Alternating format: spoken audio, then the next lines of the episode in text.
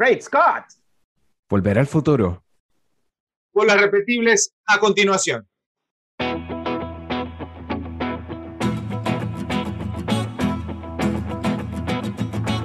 Luces, cámara y acción.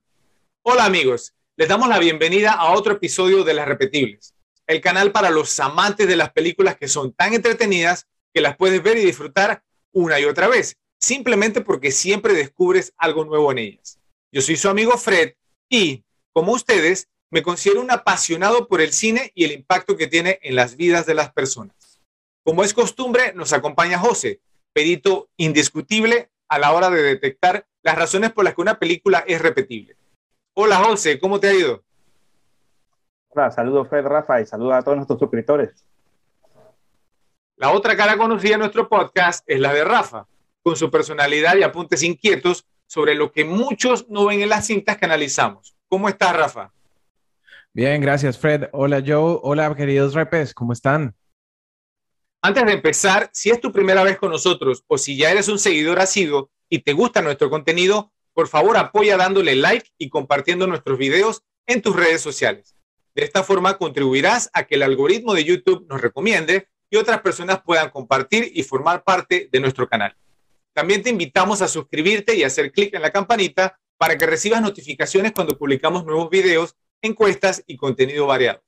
Si te gustó este episodio, es casi un hecho que también disfrutarás de los demás que tenemos publicados. Así que échales una mirada y nos dices, ¿me hubiera hecho amigo de mi padre si lo hubiera conocido en la secundaria? Esa pregunta se la hizo Bob Gale, coproductor y coescritor, mientras hojeaba el anuario de su padre y esto bastó para concebir un film que se convirtió en un clásico de la ciencia ficción.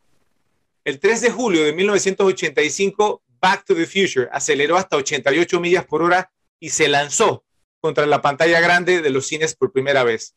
Producía con un presupuesto de 19 millones de dólares, recaudó 381 millones, convirtiéndose en la película más taquillera de ese año y consiguiendo un honor muy raro al ser adorada tanto por el público en general como por los críticos de cine. Las otras dos películas más taquilleras de ese año fueron Rambo, la segunda parte de First Blood, y Rocky 4. Entonces, eh, el pasero de Rafa, Sylvester Stallone, estaba como el killer en la taquilla en ese, en ese momento. Volver al futuro cuenta, en mi opinión, con un guion perfecto, lo cual la llevó a ejecutarse como una cinta técnicamente perfecta. El guion está tan bien elaborado es capaz de navegar y presentar una narrativa en dos periodos de tiempo distintos, es decir, 1955 y 1985, sin confundir ni aburrir a la audiencia. Es un logro literario total en cuanto a cómo se debe contar una historia y debería ser estudiada por todo aquel que aspira a convertirse en un cineasta. Esto la convierte en una película que es parte importante de la cultura pop y de la historia cinematográfica debido al impacto cultural que tuvo cuando se estrenó y la influencia que ha tenido desde entonces. Dirigida y coescrita por Robert Zemeckis, la película es protagonizada por Michael J. Fox en el rol de Marty McFly, Christopher Lloyd como el Dr. Emmett Brown, Leah Thompson como Lorraine Baines, Crispin Glover como George McFly y Thomas F. Wilson como Biff Tannen. Recibió cuatro nominaciones de los premios Oscar y ganó en la categoría de edición de sonido. Actualmente se encuentra en la posición número 36 en el ranking de usuarios del imdb.com imdb.com, The Internet Movie Database, y cuenta con un rating de 96% por parte de los críticos y 94% por parte de la audiencia en Rotten Tomatoes, lo cual es excelente. 11. Una película de aventura y ciencia ficción en la que un adolescente viaja a través del tiempo en un DeLorean y se encuentra con sus padres en la secundaria evitando sin querer que se enamoraran, poniendo en peligro su propia existencia. Con una premisa como esa no podía fallar. ¿Cuál es tu opinión sobre esta cinta? ¿Cuántas veces la has visto y por qué es tan querida y tan repetible? Wow, eh, Back to the Future, este, alrededor de unas 20 veces la he podido ver. Eh, muy repetible, digamos, por el gran éxito que tuvo todas esas películas que hicieron en los años 80, de, digamos, de chicos adolescentes con el, más o menos el arquetipo ese que tenía Michael J. Fox. Eh, y obviamente una trama, como bien lo has mencionado, una trama, una historia excelente con el tema de las temporalidades, del el viaje en el tiempo, que siempre ha sido, digamos, una, una, una carta muy jugada por Hollywood para, para, para atraer público. Y, y, bueno, obviamente los personajes icónicos, Doc, Marty, Beef, eh, eh, eh, personajes muy queridos por, por todas las, por todos las personas que pudieron ver esta película. Ok. Rafa, esta película inspiró dos secuelas, una atracción en Disney World, videojuegos, juegos de mesa, series animadas, comic books y muchas otras cosas más. ¿Qué ha significado para ti? ¿Cuántas veces la has repetido? ¿Y por qué piensas que tanta gente la considera como una repetible? Bueno, Fred, eh, esta película tiene un significado personal gigante para mí. Eh, eso es lo primero que la hace repetible. De hecho, para los que me conocen, esta fue una de las películas que me inspiró a aprender a tocar la guitarra. Ver las escenas de Marty tocando la guitarra para mí fue muy llamativo. Creo que estuvo a nivel de influencia de la rana René tocando el banjo en It's Not Easy Being Green, que es la primera película que recuerdo haber visto. Eh, pero aparte del tema, del tema personal que tengo, eh, definitivamente, como lo mencionaba José, es una historia completamente atemporal a pesar de que fue filmada en 1985, sigue siendo vigente. Tiene un tema que nos llama a todos la atención, siempre nos ha traído, que es eh, el viaje en el tiempo. Tiene personajes que son genuinos, que son fáciles de, de identificarse con ellos. Y por supuesto, una de las cosas que más la hace repetible para mí es como, al ser una comedia y aventura, como la comedia ha variado y se ha adaptado a los tiempos pasó de ser una comedia que mostraba el futuro a ser una comedia que nos mostraba cómo en el pasado veían nuestro presente. Es algo como ver a los, a los Jetsons, como ver a los supersónicos y pensar, wow, esa era la percepción que tenían de cómo iba a ser el año 2000. Aquí estamos en cómo iban a ser los 2020. Eso para mí la hace completamente repetible y creo que la he visto fácilmente más de 50 veces. No recuerdo la primera vez que la vi. Tengo, desde que tengo uso de razón, recuerdo escenas de la película y sé que han sido más de 50 veces. En mi caso, yo creo que la habré visto también alrededor de unas 40 veces aproximadamente y tuvo también un impacto inmenso en mí. Bueno, incluso, digamos, pues no, me, me, puse mi, mi, mi, chaleco, sí, obviamente no es del mismo color que el de Marty, ¿cierto? Pero, pero ese es un tema, vamos, de, de, influencia. Y para mí lo más importante es que la película ha podido conectar con las personas. José, ¿dirías que es uno de los mejores guiones de todos los tiempos?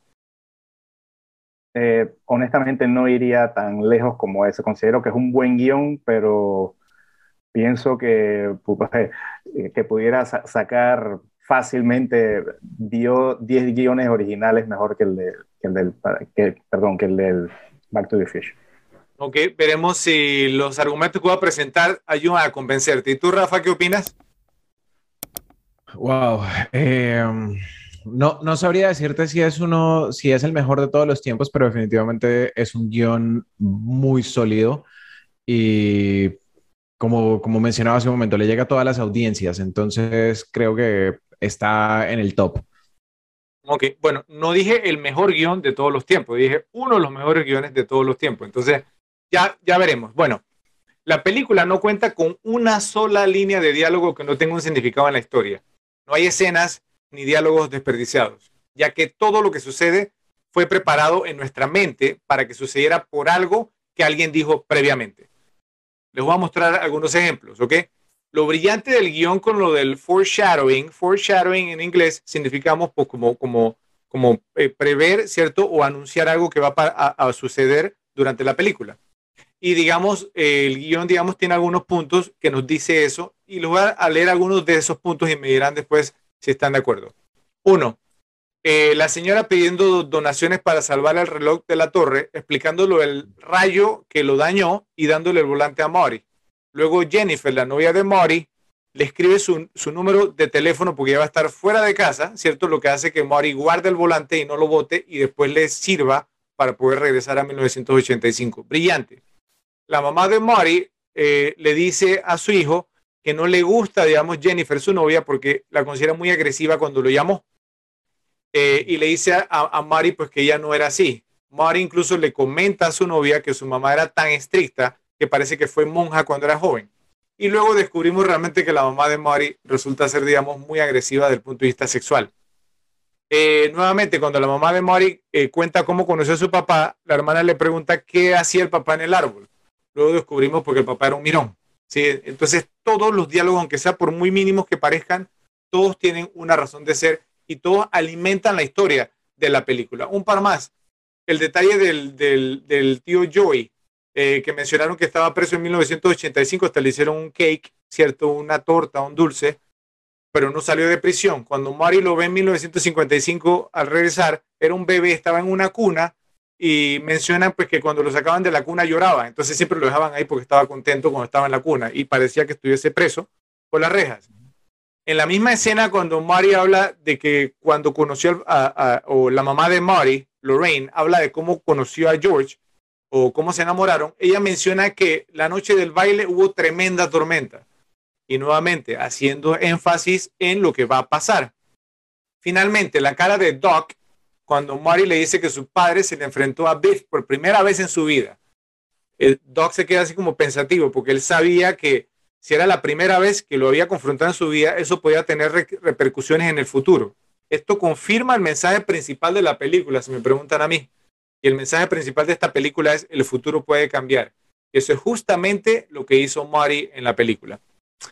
José, Rafa, ¿se les viene a la cabeza, no sé, algún otro guion que manejara tantas cosas tan complicadas, pero que lo hiciera de una manera tan refrescante que cualquiera puede seguir la trama? No sé, ya que mencionaron pues que no es uno de los mejores guiones, bueno, José dijo que no, Rafa dijo que sí, pero ¿qué otro guion se les viene a la cabeza pues que podría como combinar tantos elementos y lo hiciera de una manera pues tan brillante, tan eficiente? Sí, eficiente para mí es que no gastan tanto tiempo, sino que la historia va directo a lo que va.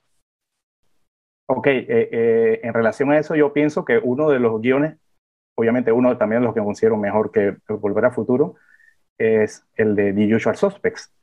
O sea, The Usual Suspects, cada cosa que pasa es por algún motivo, digamos, eh, primero Kaiser, pues, contando la historia de una manera conveniente para que el policía se la crea, con todos los nombres inventados, con todo, digamos, con todo cambiado, o sea, todo lo que van contando es parte, digamos, del, del, del plot que tiene eh, eh, Kaiser Souse para, para burlar a la policía, para, entonces al final salirse, habiéndole dado prácticamente todos los detalles. ¿Te parece entonces que The Usual Suspects, o en español como se llamaba, Los Sospechosos Comunes, creo que era, ¿te parece que esa, esa película no tiene ninguna escena, eh, digamos, que es como desperdiciada? Eh, todas las escenas alimentan la historia como Volver al Futuro, absolutamente todas. No hay ni una sola línea de diálogo en esta película. No, sabría decirte al punto y coma, pero pienso que de, lo que recuerdo, pienso que prácticamente todo, todas las líneas de diálogo tienen que ver con algo importante para la trama. O sea, no hay, no hay un diálogo desperdiciado en la película. Muy, muy interesante. En algún momento haremos esa película también aquí en las repetirlos y lo vamos a invitar a que las vean. Y si están de acuerdo con lo que dijo José o con lo que dije yo, también nos dicen. Rafa, ¿tú qué opinas? ¿Tienes alguna?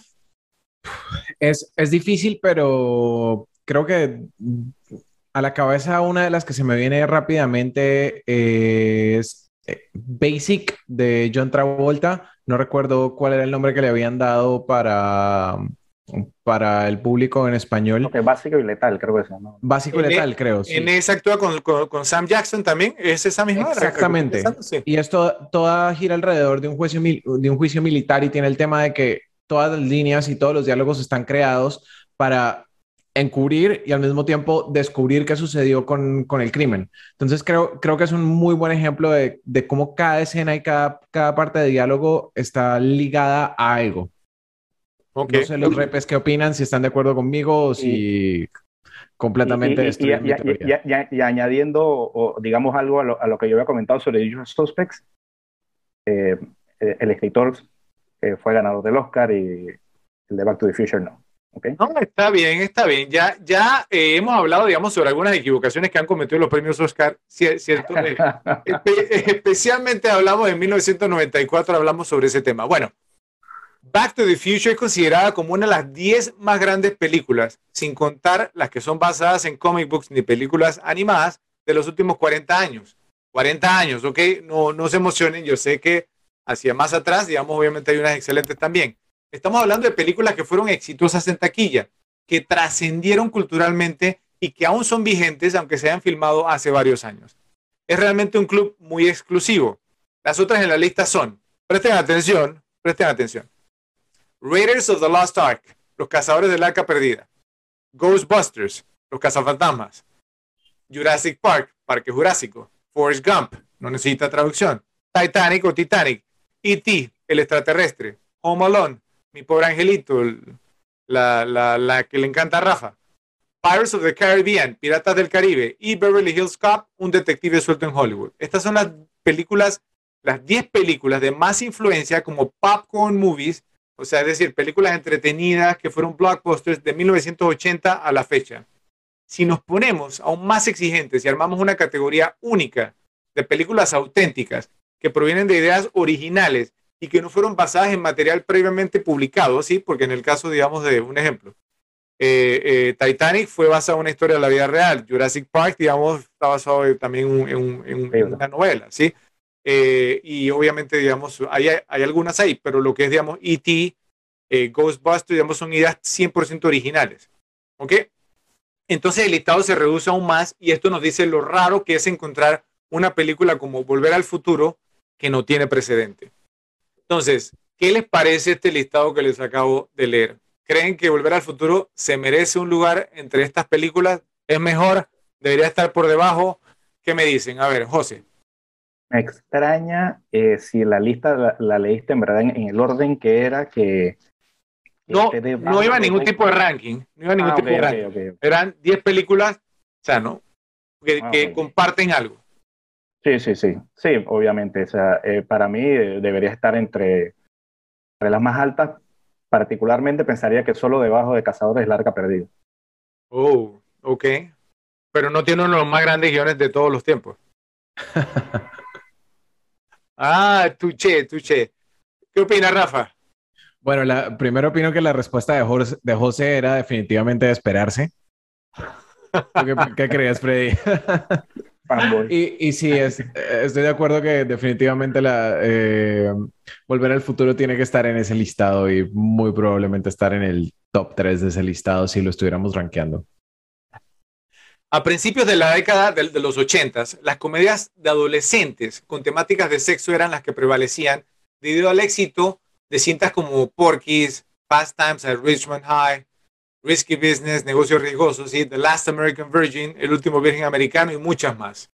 Volver al futuro tuvo dificultades para encontrar un estudio, imagínense, que la hiciera porque era vista como muy inocente la película.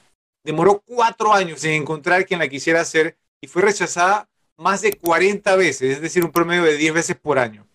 Lo gracioso es que, pues, por un lado la veían inocente y por el otro lado un estudio como Disney, la casa del mismo Mickey Mouse, la rechazó porque le parecía escandalosa la trama del incesto, o, bueno, el tema, digamos, del incesto, con la mamá de Mori enamorándose de él.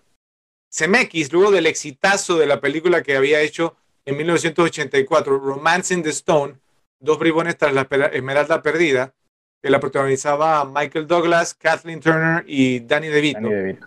Sí, eh, que también fue un exitazo y una película también de aventura.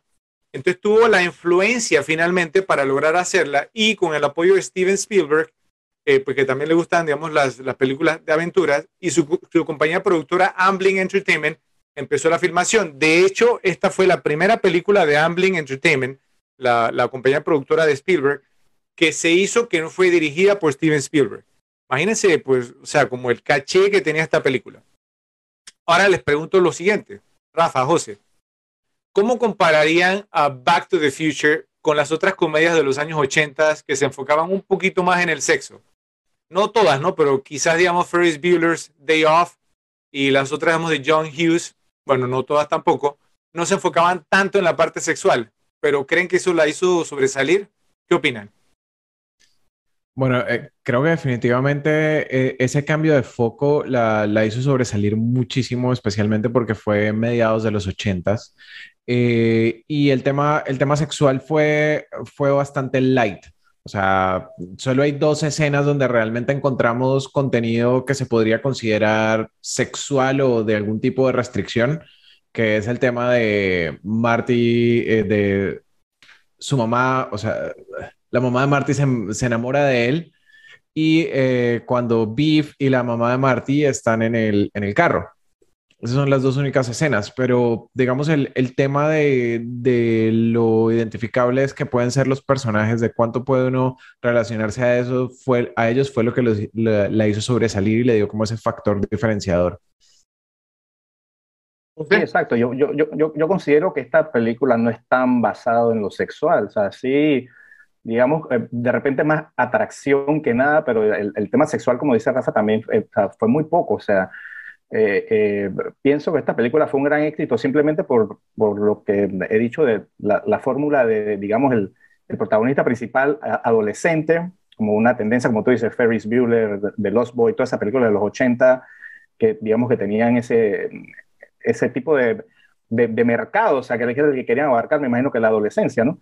Sí. Eh, y, y, sí, o sea, no considero que, que tampoco sí que haya sido una película altamente sexual, ni siquiera para la época comparada con otras, digamos, de, de esa época, o sea, la, las escenas de desnudez eran prácticamente obligatorias, ¿no? Si mostrábamos una, una mujer o una, una chica, digamos, pues no, semidesnuda, eh, por lo menos los senos eran prácticamente, eh, o sea, eh, era de esperarse, ¿sí? Eh, pero, pero saben que aún con todo y eso, yo pienso que sí tiene su par de cositas, ¿no? O sea, como que no la eliminaron del todo. Les voy a dar un ejemplo. Marty, o sea, al inicio de la película, él estaba chequeando un par de chicas, ¿no? Cuando estaba con la novia. Con la novia. ¿Verdad? Sí, sí, sí, sí, se, se, se volteó, se, se, volteó. Entonces, o sea, ahí, ahí tiene sus temitas. Eh, hasta incluso eh, eh, Leah, Leah, Thompson, que hace el papel de Lorraine, la mamá de Mori.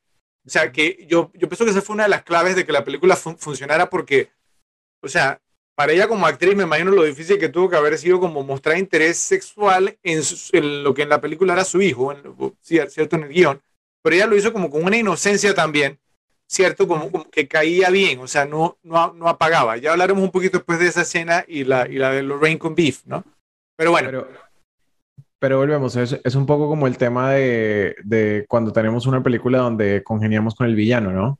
Lo hacen de una manera tan, tan suave y tan inocente de, en alguna perspectiva que hace que, que uno empiece a congeniar con ellos. Hay una película que se me viene a la mente de esa misma época que es eh, License to Drive, licencia para conducir de Corey Haim y Corey Feldman. Los Corys. Exacto, en la cual básicamente ellos pasan toda una noche completa con una chica con borracha en el carro que no, no responde por sí misma y de alguna manera se aprovechan de ella, pero no. Y es mostrado de una manera tan inocente, entre comillas, que, que pasa. Ok. Bueno, tam también digamos, bueno, los, los Coris eran, o sea, eran básicamente caricaturescos. Creo que la mejor película que hicieron juntos fue la que mencionó yo hace un momento, eh, The Lost Boys, Los Muchachos Perdidos, ¿no? Pero ellos sí, pues, hacían una buena dupla. Bueno, ahora eh, pasamos al caso de Eric Stoltz. Eh, yo sé, digamos, pues que ya no, que esa otra categoría, pero es que esto es, esto es demasiado importante como para dejarlo en la categoría de qué tal este otro casting. Aquí hubo un actor que filmó la mitad de la película y luego fue reemplazado simplemente porque el director estaba convencido de que su actuación no encajaba con el tono de la película. Entonces realmente hay que hablar sobre esto y ya. Era muy José, hay una peor historia que esta para un actor en la historia del, del, del, cine que tú recuerdes. O sea, sus escenas están en YouTube. Están en YouTube. O sea, uno puede entrar y ver las escenas de Eric Stoltz en YouTube haciendo el papel de Marty McFly. ¿Qué pasó con él? Cuéntanos un poquito. ¿Crees que hubiera tenido una carrera diferente si él hubiera sido Marty McFly? Bueno, sí, a lo mejor sí, sí, si hubiera seguido el, el, el, lineamiento de lo que quería este, Robert Zemeckis para el personaje de Marty, a lo mejor, pero digamos, Eric Stoltz, uh, digamos, al meterse mucho con el tema de, de, eh, de, del método, ¿no? El, el famoso sí. método de, Actuación de método. De actuación de método, correcto. O sea, y, y, él dice, no, yo considero que el personaje debe ser así, y, y entonces al final eh, eh, el director no obtiene lo que, lo que, el resultado que quiere. O sea, hablamos en programas anteriores de que Frank Darabont usó sus manos para unas escenas porque él, no quería que saliera mal, o sea, entonces es, el mismo caso, o sea, si, si tú visualizas un personaje como director de una manera y el actor te lo quiere cambiar, digo, tiene que, tiene que ser algo en verdad que, que, el actor te diga y que, ok, lo quiero hacer así y que el director lo vea y diga, oh, sí, en, verdad pienso que esta es una mejor manera de hacerlo. Eh, lo, pero ese no fue el caso con Eric Stoll. O sea, el, personaje lo, lo, quería hacer muy serio, muy tipo adolescente depresivo, qué sé yo. O sea, eh, y, y, al final eso jamás iba a resultar en este tipo de películas. Tengo una pregunta yo, o sea, ¿quién contrató a Eric Stoltz? ¿Quién toma la decisión final? ¿No es el director?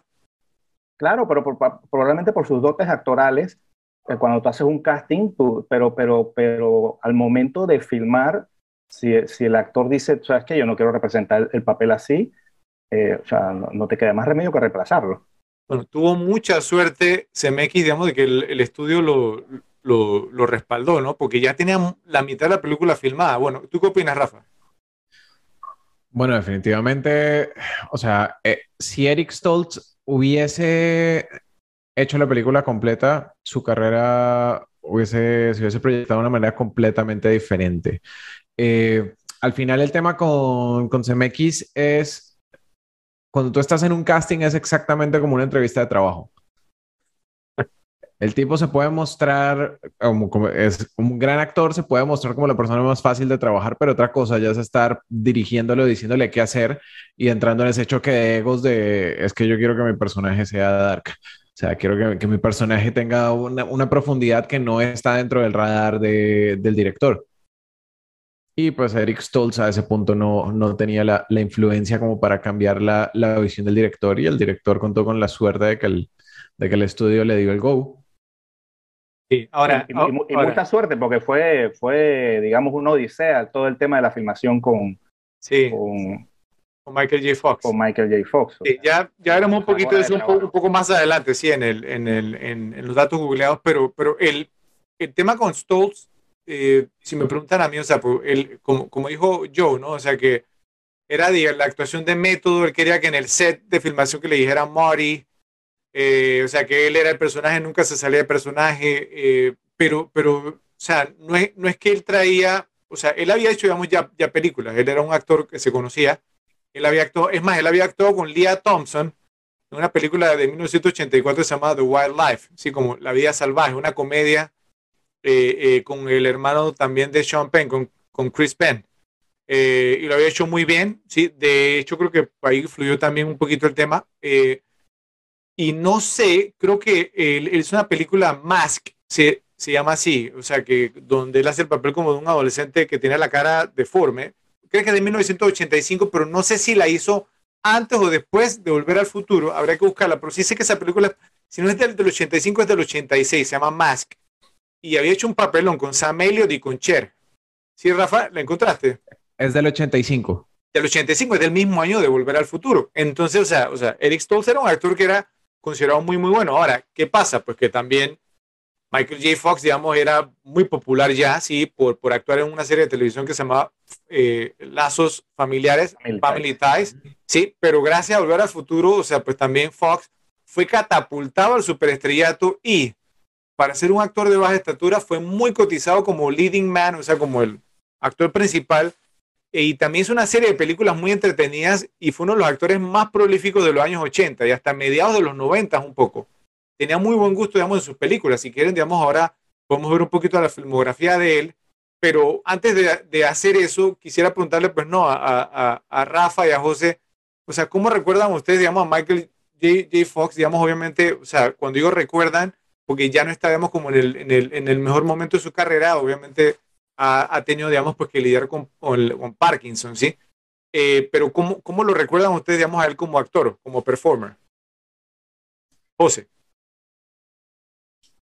Eh, sí, o sea, eh, digamos, uno de los, de, de, esos figuras juveniles que salieron en los 80, o sea, muy populares, o sea, y esta película sin duda lo, lo, llevó a otro nivel, como tú dices, o sea, él está en Family Ties, de hecho yo me acuerdo, yo vi esa serie en su momento, y, y con Back to the Future simplemente lo, lo, lo puso en, en, otro nivel. O sea, digamos que lo, sí, lo puso en otro nivel de fama, eh, más, que, más, más que, digamos que no llegó a, a tener una, digamos, una gran carrera reconocida, eh, digamos, en premiaciones, pero sí digamos que, era, que se convirtió en un actor bastante taquillero. Para ti, Rafa, ¿cómo, cómo lo, lo, recuerdas a Michael J. Fox? Bueno, realmente lo, lo, recuerdo como, como e, ese actor precisamente adolescente, como ese actor que, que, que siempre hacía papeles llenos de energía y, y como de vitalidad. Eh, es más, no, no tengo, en este momento no me llega a la cabeza ningún, ningún papel, digamos, serio que haya hecho él o ningún papel que esté alejado de este tipo de películas. Ahora lo veremos. Entonces, creo que esa es como, como la imagen que tengo de él.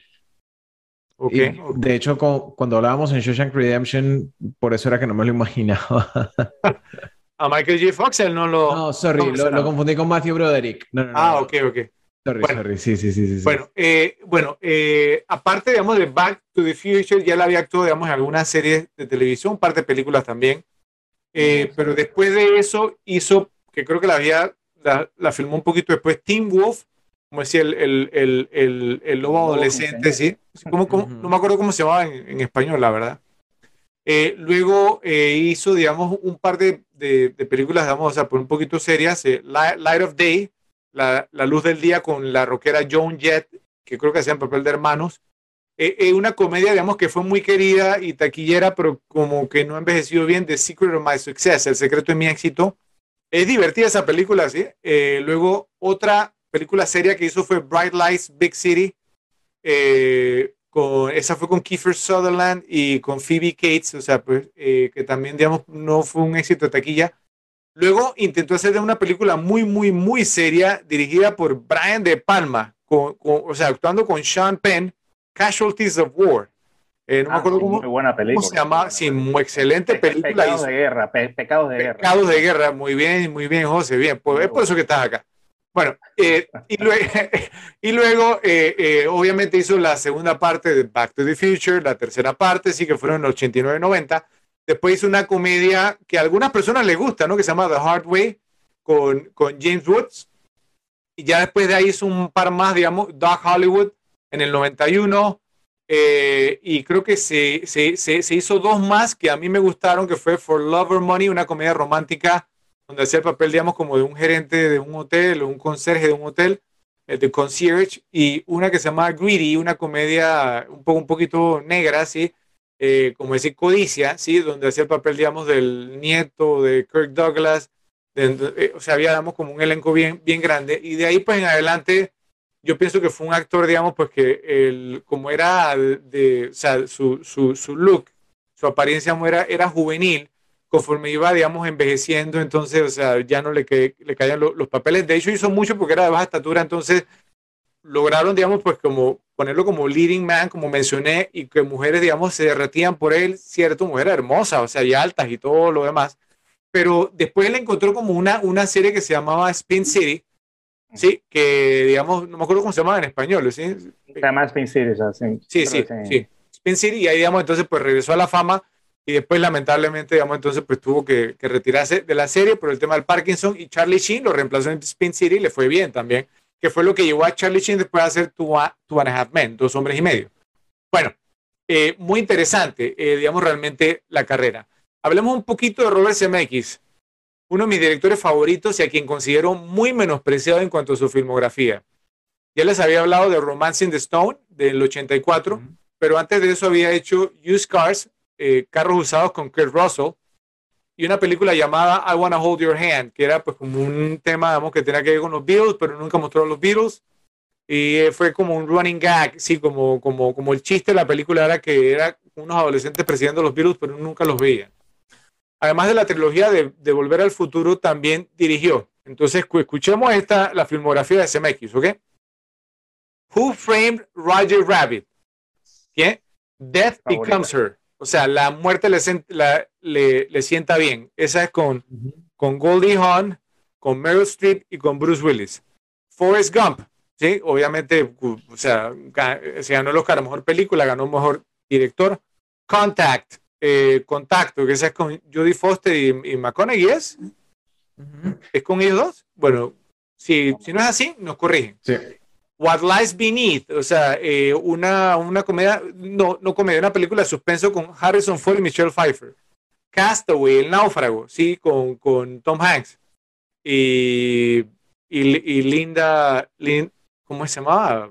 Helen Hunt. Eh, Helen Hunt. Sí, The Polar Express, sí, eh, la película animada. Beowulf. Flight, eh, con Denzel Washington, sí, la película donde Denzel hace el papel de piloto que, que invierte el avión. Y más recientemente, The Walk, sí, que a mí me encanta esa película, no sé si Muy la han visto ustedes, película. que tiene que ver, digamos, pues, con, eh, con el, el que, que- que cruzó, digamos, o caminó la, la cuerda floja así entre las Torres Gemelas y que yo estoy seguro que la vamos a hacer aquí en las repetibles. Ya vi que a José le gusta, entonces, bueno, bien.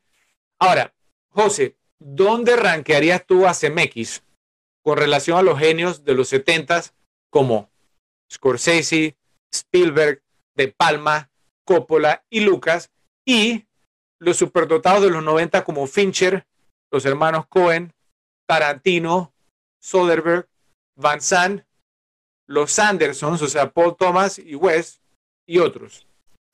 Wow, de lo que dijiste en los 90, si acaso lo pondría debajo de Ghost Van Sant.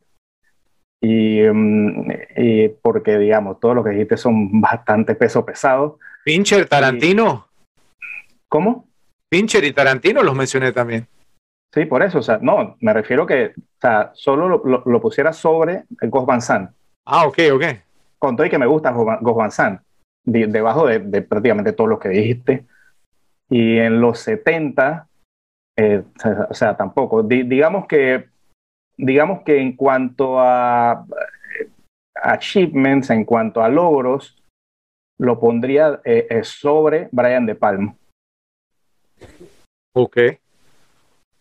Bien, me parece bien. Un director muy prolífico, CMX. O sea, la Sí, filmografía es de él muy es bueno, pero digamos que, que eh, hay, eh, hay en las dos décadas, digamos, las dos décadas más, digamos, más exitosas del cine con, con que salieron mejores películas durante esas dos décadas, en mi, en mi opinión. Pienso que, o sea, si juntamos las dos décadas, eh, de repente estaría entre los dos, tres últimos de, to- de todos los que dijiste. Ok. ¿Qué nos dices tú, Rafa? Es- difícil. Definitivamente tendría que estar de acuerdo con José. Eh, el, el tema con CMX es que si lo, si lo ves desde, desde la cantidad de premios, eso no te dice mucho, pues, pero en la popularidad de, de sus películas, creo que no, no lo pondría encima de Cameron y Spielberg, pero ahí cerca, ahí alrededor. Bueno, mencionaste a Cameron, yo, yo no, pero yo creo que sí merecía estar en la lista también, ¿sí? Sí, sí, sí. Buen sí. punto. Ok. Sí, en cuanto a cine taquillero, eh, digamos, ahí sí es, digamos, muy, muy bueno, pero en- digamos, en cuanto a en cuanto a cine eh, críticamente aclamado y, y premiado, eh, digamos, está debajo de muchos. Bueno, sí, sí, es cierto, es cierto. Bueno, eh, bueno, bueno, t- tampoco es Michael Bay, ¿no? Pero, No, no, no, ok. no, no. Eh, bueno, pero, pero pa- para mí, yo, yo, yo no sé, yo, yo sí le tengo como un cariño muy especial a CMX y obviamente, digamos, como en, eh, como director, las películas de él, digamos, fueron, o sea, influenciaron mucho, pienso, digamos, que él hizo mucho por el cine. Lamentablemente creo como que se enamoró demasiado como de, de la tecnología, los efectos especiales, sí. Eh, Who Framed Roger Rabbit, una pe- película que me, me parecía digamos, como un logro total. Obviamente los efectos especiales en el momento no, no acompañaban, sí. Si la ves ahora se un poquito dated, un poquito pasada, sí, pero sin embargo está muy bien hecha, aún así. Eh, eh, Com- comer- comercial es mi película favorita de Robert Zemeckis. de CMX. Oh, yo Who ahí sí. Who Framed Roger Rabbit. Vamos, va- o no. vamos a tener, ok, cuando termine el podcast creo que no, no vamos a tener que ir a los puños, mira, porque, porque de verdad, de verdad, del ojo, de películas que ojo, mencioné. Ojo, ojo, ojo, no he dicho la mejor, he dicho la que más me gusta. Ah, ok, bueno, bueno, ahí sí. Entonces no nos vamos a los puños porque todo el mundo tiene de- eh, derecho a su opinión. Bueno, ¿ustedes qué opinan, los repes? Anoten en los comentarios qué, cuál es su película favorita de Robert Zemeckis. ¿Les parece? ¿Están de acuerdo con lo que dijo Rafa, con lo que dijo José? ¿Creen, digamos, porque no está a la altura de estos otros genios? Para mí sí, y yo pienso, digamos, que simplemente quedó como encapsulado en una época del cine, digamos, pues que como que no fue la, la mejor, ¿cierto? Pienso que hay un temita, digamos, de la introducción de la, de las drogas, específicamente la cocaína en los Estados Unidos, influenció mucho en el cine de Hollywood en los años 80. Hay películas ahí que hay unas ideas que sí, que se ven un poquito extrañas, pero, pero realmente yo, yo sí pienso que él, él se merece su lugar entre esos grandes genios.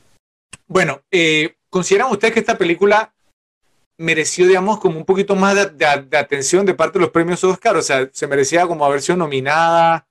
Eh, eh, Michael J. Fox, sé que es una comedia, sí, las comedias usualmente no pegan mucho con, con, con la academia, o, Christopher Lloyd, merecían ser nominados. ¿Qué, qué opinan? Sí, incluso la taquilla no es bien vista, no era, o por, lo menos en, en, un momento, tampoco las o sea, películas taquilleras muy, muy taquilleras eh, eran una que otra de las que digamos que, que las consideraban. ¿no? Ok, pero en tu opinión, ¿se merecía ser considerada o no? Sí, o sea, de repente en algunas categorías... Eh, no, como mejor película, mejor actor, mejor actor secundario. ¿Crees que sí o no? No. ¿Tú crees que no? Rafa. Sí, sí, definitivamente, definitivamente debió, debió ser mucho más tenida en cuenta. De hecho, si mal no recuerdo, eh, ganaron un, un, premio Oscar por eh, mezcla de sonido.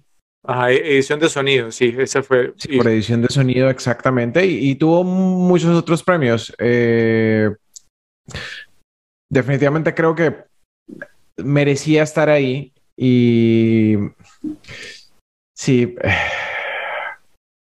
tuvo muy buenas actuaciones y sí, definitivamente tenía que estar ahí.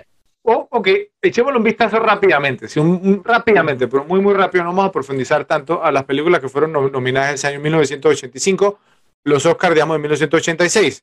La ganadora, Out of Africa, que se llama en, español África Mía, ¿sí? África. Eh, no sé ustedes, pero no creo que esa va a ser uno de los episodios de los repetibles. Sí, eh, sí, con Robert Redford, Meryl Streep. Buena película, una buena cinta, sí, pero no creo que sea repetible. Eh, el honor de los Prizzy, Prizzy's Honor, de John Huston, con Jack Nicholson, Angelica Houston. Eh, ¿Sí o no? O sea, digamos, ¿las consideran mejor que esta película? Habría que ver. Eh, de gusto dependen los colores. Bueno, El beso de la mujer araña, Kiss of the Spider-Woman, de Héctor Babenco, el, el, brasileño, ¿sí? Esa película le mereció el Oscar a mejor actora, como mejor actor a William Hurt, eh, que hacía el papel, digamos, pues, ¿no? De, Bueno, es que no sé exactamente qué, era en la película, pues, si era un, travesti o si era entonces una persona transexual, no me acuerdo que era un travesti, y estaba Raúl Julia en esa película también. Bueno, Witness, Testigo en Peligro, eh, con Harrison Ford, Kelly McGillis, eh, Lucas Haas, Danny Glover. Esa película pienso que en cualquier momento se merece, digamos, entonces eh, nominación excelente película y posiblemente uno de los episodios más adelante de las repetibles. y el color púrpura del mismo Steven Spielberg, The Color Purple, con Danny Glover, ¿cierto? Con Oprah Winfrey, con Whoopi Goldberg, también, digamos, excelente film y también se merecía su nominación. Entonces, quizás, digamos, si obviamente el tono de las películas nominadas en, en esos momentos eran bastante diferentes a las de Volver al Futuro, sí. Entonces, bueno, quizás, digamos, puede que Joe ah, tiene un poquito de razón, ¿ok? ¿Qué opinan ustedes? ¿Piensan, digamos, porque fue injustamente ignorada por, por la academia? Escriban en los comentarios siempre, siempre los vamos a leer. Queremos saber qué es lo que opinan, queremos saber qué es lo que piensan. Háganoslo saber, ¿ok? Bueno, Mejores escenas. Los quiero escuchar. Empecemos contigo, Rafa. Bueno, eh, tengo varias nominadas para mejores escenas y, y, ahí estoy en un, en un, conflicto de intereses, porque está la, la, mejor escena para mí personalmente, que es cuando Martin está tocando Johnny B. Good y Marvin Berry llama a, a su primo Chuck y le cuenta, o sea, les conté al principio, para mí fue completamente inspiradora y tuvo, tuvo un efecto fuerte en mi vida. Entonces, siempre espero esa escena cuando está la película. Otra escena que, que espero que está a ese nivel, eh, y hablando de producción, me parece genial eh, la persecución en la, en la patineta, en el parque. Creo que para el momento, todos los elementos con que fue filmada la patineta hecha en casa que usaron para eso fue, fue increíble. Me parece que quedó muy, muy bien hecha. Tengo más, pero me gustaría escuchar a ver qué tiene José. eh, bueno, yo, yo voy a soltar, eh, tengo más, pero voy a soltar, digamos, eh, dos escenas icónicas.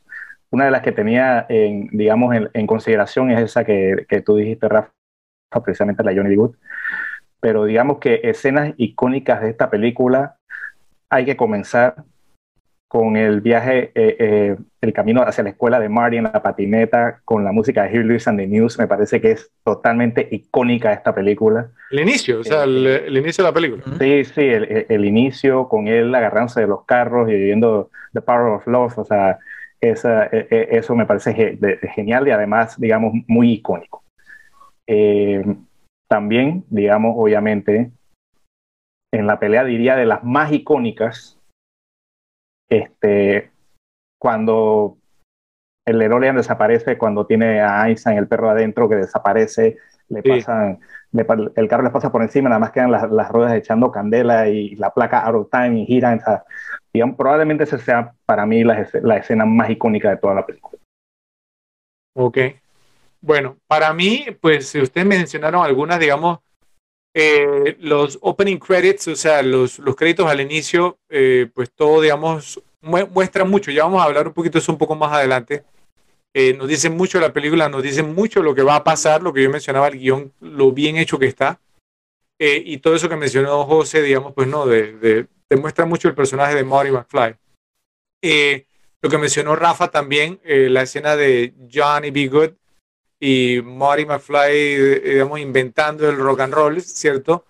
Eh, eh, también muy, muy buena, aunque tengo un problema con, con, esa escena. Yo sé que esa es la escena, digamos, como que más le gusta, digamos, a los, a los, los muchachos, digamos, adolescentes hoy por hoy. O sea, es una película, digo, una, una escena muy llamativa y muy, muy buena realmente. Eh, pues también te, hay dos cositas ahí que, que, bueno, que les tengo un pero. Eh, para mí la mejor escena es The Clock Tower. Sí, o sea, la, la, la torre, digamos, del, del, reloj. Todo lo que pasa, digamos, desde que Mori abandona el baile, ¿sí? Y, digamos, de ahí hasta que viaja nuevamente a 1985.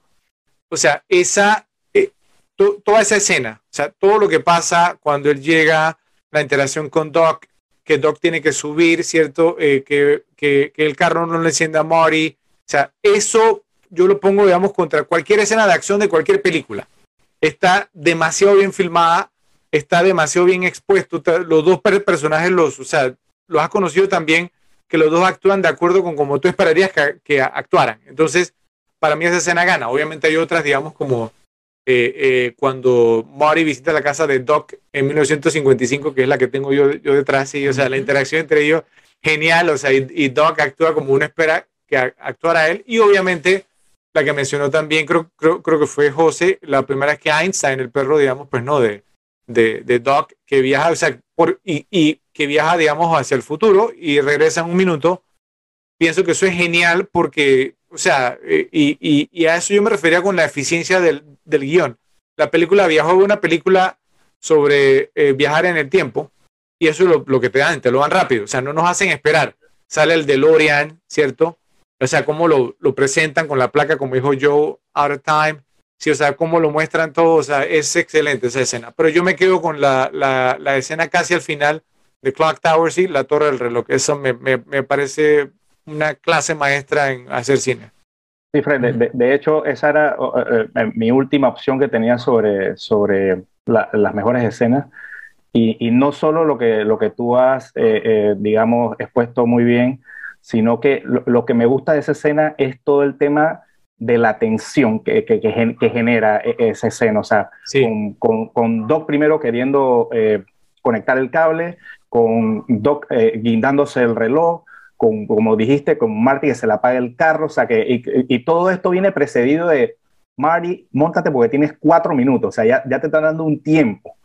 Entonces, está, todo eso lo que hace, digamos, es construir toda la tensión que tiene, que, que, tiene esa escena, que me parece genial también, igual hasta el momento co, como que concluye con, como, como lo dije yo en mi otra escena favorita, con el carro dejando eh, la, las ruedas con, con, llamas, Doc eh, corriendo, corriendo sobre las llamas, y o sea, toda esa parte es súper genial.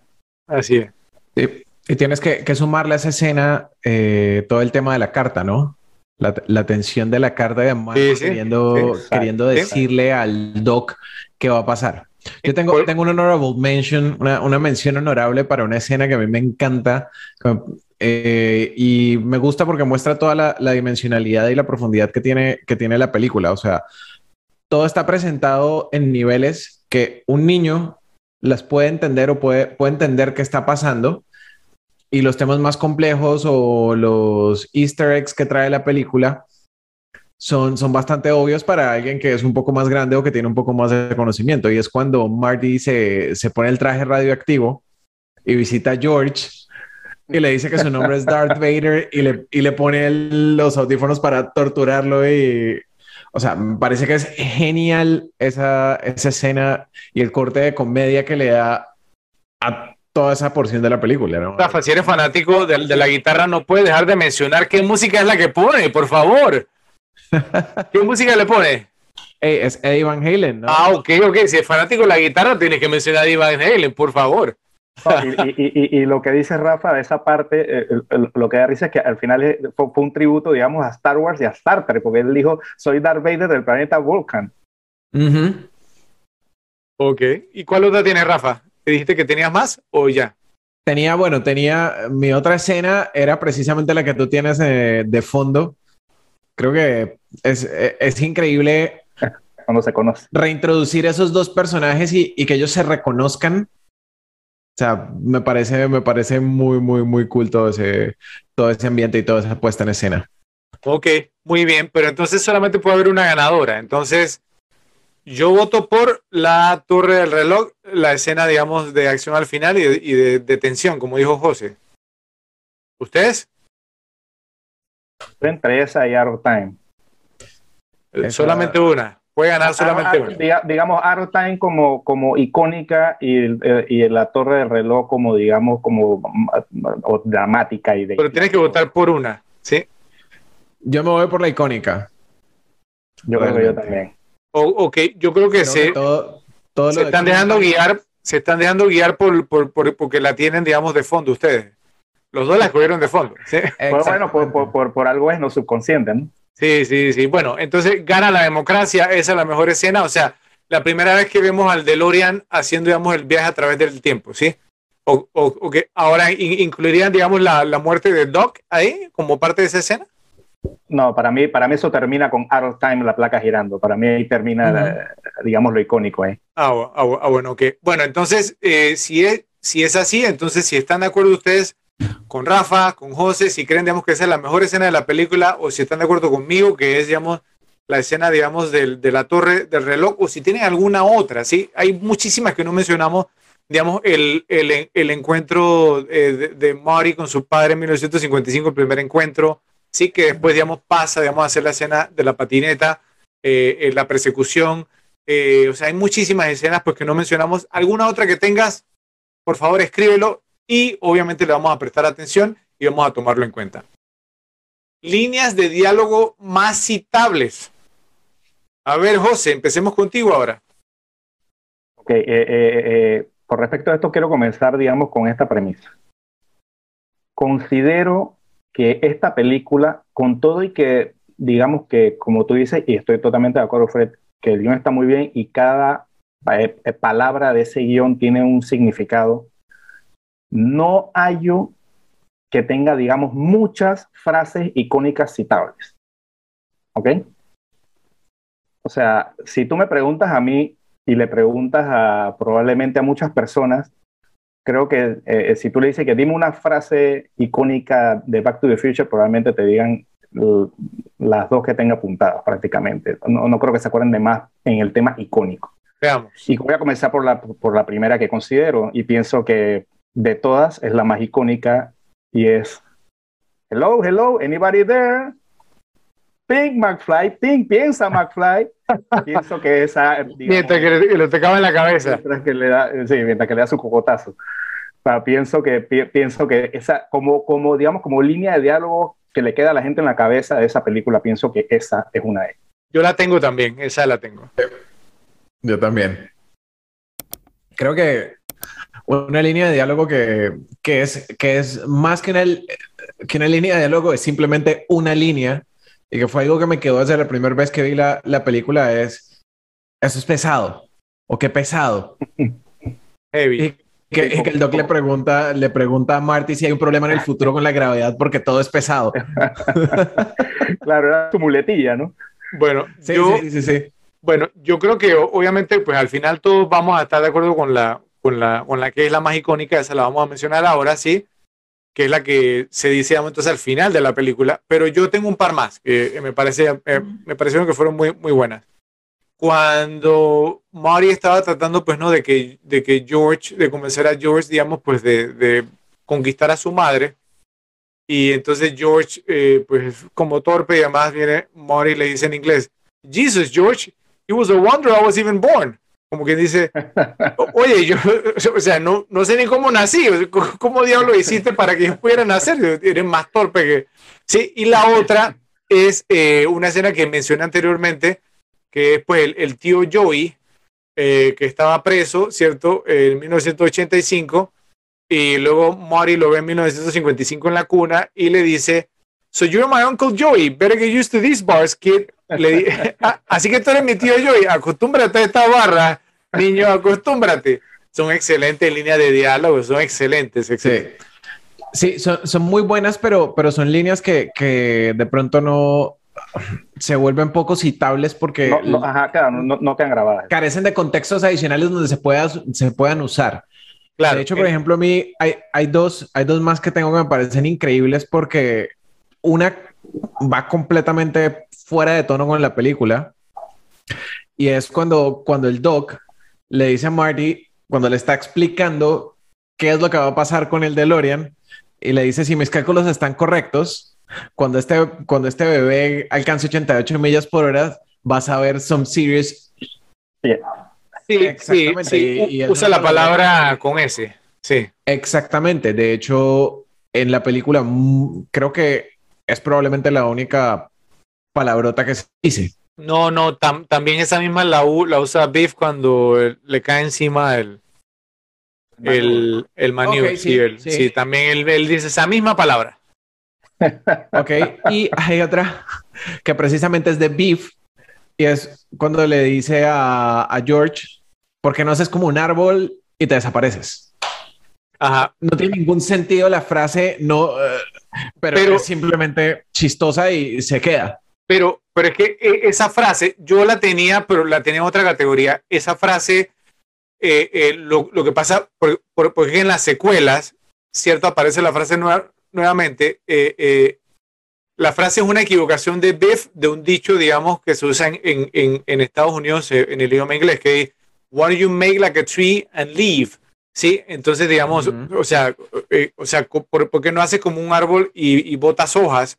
Sí, pero lo, lo que pasa es que leave, o sea, también significa irse en inglés. Entonces, ¿por qué no haces como un árbol y te vas? O sea, y, eh, pero entonces, él, él, él, él la dice mal, ¿cierto? Por- porque Biff, digamos, tampoco es una de las grandes mentes de nuestros tiempos. Eh, sí, y se, se equivoca y ese es el chiste, digamos, que, que tiene esa línea. Ahora, eh, eh, lo que mencionaba Rafa es cierto, y es que Steven Spielberg, a él le gustaba en sus películas, si se fijan, él siempre metía una que otra, sí, pero un par nada más, ¿sí? Palabras sucias, y siempre metía una que otra en sus películas y se salía con la suya, ¿sí? Porque el tono de la película era pues como tan inocente, ¿cierto? Este tipo de cosas. Obviamente está en una pel- película de Spielberg, pero él la produjo, ¿sí? Pero, pero, pero siempre se salía con, con su palabrita por aquí y por allá. Pero bueno, yo pienso que todos vamos a estar de acuerdo en que la mejor línea de la película es la que se dice al final de la película, la dice Doc Brown, y la línea es... Caminos, a donde vamos no necesitamos caminos. Exactamente, esa es la mejor línea de esta película, es la línea icónica, es la línea que todo el mundo repite, es la línea que utilizó Ronald Reagan en 1985 cuando estaba haciendo, digamos, o sea, ¿no? su campaña política para ser reelegido y quedó reelecto. Así que ima- imagínense. Entonces, pienso que eso es indiscutible. Sin embargo, queremos darle la oportunidad a los repes escriban, sí, escríbanos en la sección de comentarios y nos digan, ¿están de acuerdo? Esa es la mejor línea, ¿se nos quedó alguna? Eh, ¿Están de acuerdo con lo que dijo José? Que aunque tiene un excelente guion, no tiene muchas líneas que son, digamos, como originales, bueno, no originales, pero que son, digamos, pues como clásicas o que se puedan recordar. Díganos entonces en los comentarios. Nadie la va a confundir con cara cortada. Bueno, eh, eh, son dos géneros totalmente distintos, pero bueno, nos lo hacen saber. Me refiero a las, líneas, a las líneas memorables. Bueno, no, nos lo hacen saber en los comentarios si están de acuerdo. ¿Qué ha envejecido bien y qué ha envejecido mal? Entonces, bueno, yo siempre les cedo a ustedes la primera palabra. Esta vez, digamos, voy a, dar yo un par primero. ¿Ok? Y luego entonces, pues veremos qué, traen ustedes. Bueno, para mí, los efectos especiales han envejecido bien con la excepción eh, de la escena eh, favorita. Bueno, Rafa dijo que era su favorita, pero después cambió de parecer eh, cuando la mano de, de, Mori desaparecía, digamos que él se estaba desvaneciendo cuando estaba en el baile tocando la guitarra, ese efecto no quedó bien. Pero de ahí en adelante, yo sé que es 1985, sé que obviamente que si comparamos eh, las explosiones, digamos, o las transiciones cuando el, el, el DeLorean, o sea, no eh, viaja en el tiempo, la escena que tanto ha mencionado José, digamos, con, con, con el fuego, para mí me, parece que están demasiado bien hechas y realmente yo no veo, digamos, ningún tipo de problema. Entonces los efectos especiales pienso que han envejecido muy bien, con la excepción de la mano que desaparece de Mori, que no, no quedó muy bien. Bueno, otra eh, que ha envejecido muy bien, me parece a mí, es la novia de Mori. Eh, eh, pienso que envejeció muy, muy bien. Me refiero, digamos, como al concepto de la novia, porque ella, digamos, es una excelente novia, digamos, es muy comprensiva, por ejemplo, cuando Mori estaba chequeando ¿no? a, las dos chicas que, pasaron, no, no, se molestó. Eh, eh, digamos, eh, cuando estaba haciendo la audición, digamos, en la competencia de bandas con su banda Los Pinheads, la verdad, la verdad es que, como, como dirían en inglés, they sucked, o sea, malísimo. Pero ella decía, no, no, ustedes son los máximos, ¿sí? o sea, una tremenda novia que, que apoyaba, ¿sí? Y que obviamente, digamos, al, al, al final, o sea, pues se sube al carro sin pensarlo dos veces eh, ella no sabe ni qué estaba pasando, ¿sí? O sea, pero se sube al carro eh, y tremenda novia. O sea, el, concepto de la novia perfecta es la novia de Mori. Para mí esos dos han vencido bien. Tengo otras cosas, pero me gustaría escucharlos a ustedes. A ver, José.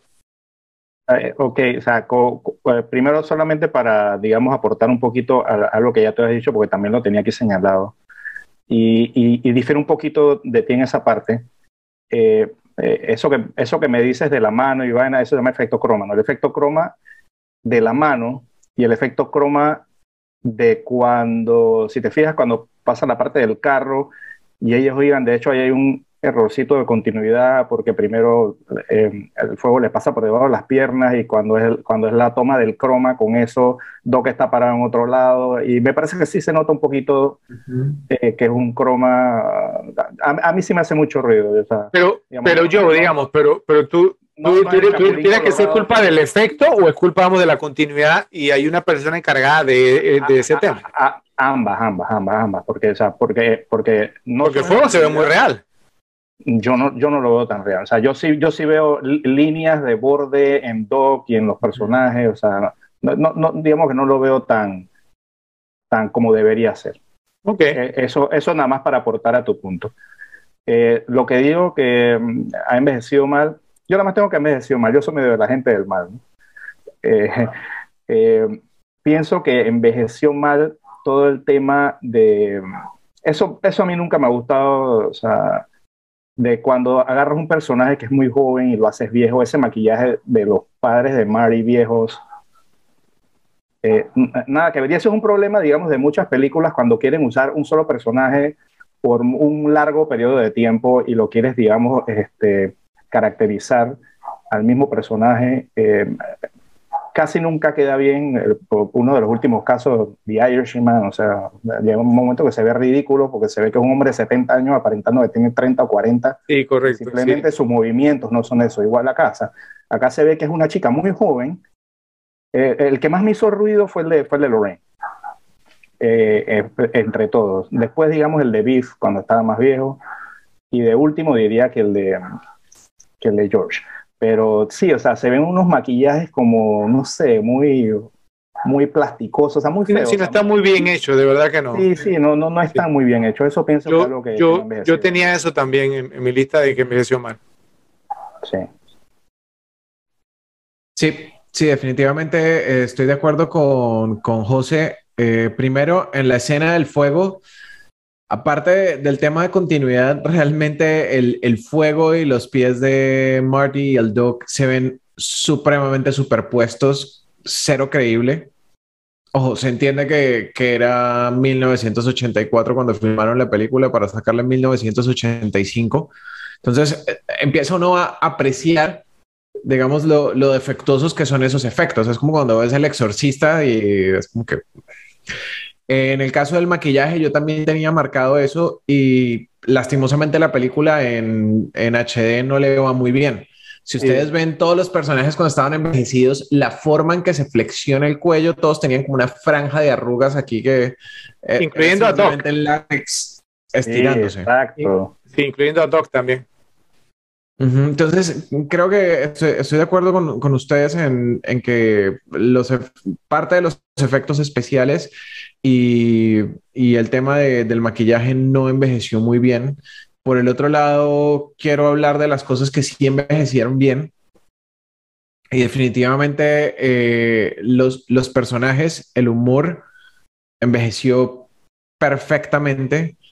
Eh, como mencionaba al principio, todos los chistes o todo, todas las, las partes cómicas de la película han mutado o han, o han sabido adaptarse al cambio de los tiempos y pasaron, como lo mencionaba, pasaron de ser a chistoso como se vería el futuro, impresionante como se vería el futuro, a ser chistosos de cómo nuestro presente se diferencia del futuro que se veía en ese momento. ¿Qué crees, qué crees tú, Fredo, que ha, que ha envejecido bien? Bueno, yo eh, dije un par de cosas que han envejecido bien, tengo un par más y luego las que pienso que envejecieron mal, ¿ok? Ok. Eh, pienso yo, digamos que Christopher Lloyd envejeció muy bien porque está igualito ahora. Eh, se lleva como 40 años con 60 años. Es como el que eh, hizo el, el, de Palpatine Star Wars, que, que cuando, cuando hizo lo, las precuelas se veía, se veía más joven que... Igualito, está igualito. Si uno, lo uno hoy en día está igualito. Bueno, la, la banda sonora de Alan Silvestri me parece que ha envejecido muy, pero muy, muy, muy, muy bien. La banda sonora de esta película es, es genial. Eh, pasamos, digamos, entonces a las cosas que no envejecieron bien. Hay un, hay un chiste, y yo sé que, digamos, esto lo incluyeron en la película porque el, chiste es bueno. Lo, lo, que pasa es que el chiste envejeció mal. Cuando Marty ingresa, digamos, entonces al, al, al, al diner, al café, al malt shop, ¿cierto? Eh, a la heladería, él, él, pide una Pepsi free. O sea, eh, y, el, y el tipo le, le, dijo, si quieres una Pepsi no puede ser free, no puede ser gratis, tienes que pagarla. La Pepsi free fue una cápsula del tiempo que tuvo, o sea, una vida muy corta, creo que menos incluso de un año, menos de, dos años. O sea, la Pepsi Free fue un concepto de Pepsi sin azúcar, ¿sí? De mediados de los años 80, que a mí me parece increíble que haya quedado en esta película, porque fue un, o sea, tuvo una, o sea, su, su, su vida fue muy, muy corta como concepto, pero quedó en la película, ¿sí? Y obviamente se nota a leguas que la metieron, digamos, en la película por el tema, vamos, de que quiero una Pepsi Free y el chiste era, ok, no, no puede ser free, tienes que pagarla. Entonces, ese, digamos, envejeció, pero muy, muy, muy mal, creo que es lo peor que envejeció. Otra, el tema, digamos, pues de, de, Biff atacando a Lorraine en el carro. O sea, ¿cuál era la intención de, Biff? La iba a violar, entonces, o sea, sí, yo, yo sé que estamos hablando de 1955, pero es una violación. Entonces pienso pues que eso tampoco envejeció muy muy bien, especialmente pues, porque ya sabemos porque ese tipo de cosas no se deben hacer. Eh, esto le va a doler, digamos, a, a, a, Ralphie. Eh, lo sé por, porque él lo mencionó, fue bastante enfático. Porque él dijo que Michael J. Fox o Marty McFly lo, lo inspiró para que aprendiera a tocar la, la, guitarra, pero Michael J. Fox, haciendo, digamos, la mímica de guitarrista, envejeció muy, muy mal porque se nota a leguas, a leguas, que no tiene ni idea de cómo tocar una guitarra. Yo no sé tocar guitarra y hasta yo me di cuenta que no sabe cómo tocar una guitarra, entonces bueno, puedo ver si vemos que la, la, no sé, su espíritu de guitarrista inspiró a Rafa, pero la verdad, la verdad es que la mímica, si lo comparamos, ¿no? Obviamente, con otros actores, digamos, que aprendieron a tocar la, la guitarra, que se defienden, por lo menos cuando están haciéndolo, pero eso envejeció muy, muy mal. Bueno. Eh, de aire. Sí, sí, pero, pero, pero pésimo, pésimo, pésimo. Partamos de, de, dos cosas. Obviamente no lo puedes comparar, no sé, como, como, como un Jamie Foxx cuando hizo Ray, no, claro, una película biográfica, pero teniendo los extremos. o sea, pero por, lo menos, sí, o sea, lleva, lleva por lo menos el ritmo de, la, de lo que estás escuchando, ¿sí? Claro, ten en cuenta, tengan en cuenta que cuando salió Volver al Futuro, Yo a duras penas estaba naciendo. Bueno, ya, ya había nacido hacía unos meses. Ok. Y las primeras veces que yo vi Volver al Futuro, probablemente era un niño de cinco años. Está bien. Pero la acabas de ver recientemente para este podcast, Rafa. Entonces, sí, también, bueno. Me inspiró a tocar la guitarra hace 25 años. Ah, bueno, ok, ok, ok. Está, está bien. Rafa, te voy a dar un datito ahora que mencionaste Ray, saliéndonos un poquito de, esta película. Solamente voy a dar un datito rápido. Eh, cuando cuando eh, eh, Jamie Foxx estaba con Ray Charles precisamente viendo todo el tema de cómo hacer el papel, hay, hay, un, hay una entrevista que sale y y Jamie Foxx le, dice a Richard, yo no tengo problema con el piano, yo fui becado a la universidad por tocar el piano. O sea, él era un pianista de verdad. Era pianista, claro, exactamente. Además, digamos, o sea, pues no, que, digamos, o sea, son dos, dos tipos de películas totalmente distintas, dos actores totalmente distintos, lo único que tienen en común es que los dos tienen el apellido Fox. Pero bueno, y el de Jamie con doble X, entonces, sí, o sea, nada, nada que ver, o sea, la comparación, nada que ver, pero obviamente, digamos, o sea, pues no, sí, eh, no, no, han envejecido bien porque son las cosas en las que uno repara ahora, especialmente, o sea, pues digamos, incluyendo, pues viendo otras películas. Bueno, eh, si están de acuerdo. Quiero, quiero, preguntar, porque tengo una última aquí, eh, ¿qué ustedes opinan de esto, digamos? ¿Qué hubiera dicho la gente en estas épocas modernas donde, donde digamos, todo molesta, ¿no? O sea, yo me pregunto, o sea, ¿Cómo hubiera visto un público de esta época, digamos, el, el uso de Einstein como un conejillo de Indias para la prueba del viaje en el tiempo? Esto yo lo tengo en otra categoría. yo, yo lo tengo en, en, una categoría más adelantito de cositas que nos molestan. Pero bueno, eh, no sé si pues si envejeció bien o no. Eh, o sea, pues digo, yo, o sea, eh, eh, la, yo pienso que la, la, la, relación que tienen los seres humanos con sus mascotas ahora es muy diferente a lo que puede haber sido en 1985. En 1985 creo que tú tenías un perro y era un perro, ¿sí? O sea, y lo querías y todo. Sí, digamos, o sea, pues no, sí, sí, le dabas hueso, obviamente, digamos, creo que también queda en la película bastante claro que Doc Brown no era como el mejor dueño de perros porque le daba hasta pereza alimentarlo, y creó un aparato para que alimentara al pobre Einstein, ¿sí? Entonces, o sea, o sea es como un, un, producto de, de, su época, ¿sí? Hoy en día, pues me preguntan a mí, creo que hasta hay personas que se van a los extremos con las mascotas y los perros los tratan mejor que a los seres humanos. Entonces, si lo vemos desde ese punto de vista, sí, quizás no envejeció bien. No envejeció muy bien. Pero, pero de igual manera, o sea, bueno, se puede ver como cruel, que lo haya utilizado como, como, como el, el objeto de un experimento, un experimento y que nos mandara al futuro y el pobre Einstein no sabe ni dónde, estaba parado, ¿sí? Pero bueno, o sea, sí, hubiera, sí. Podido, hubiera podido quedar como el mono de la mosca, o sea.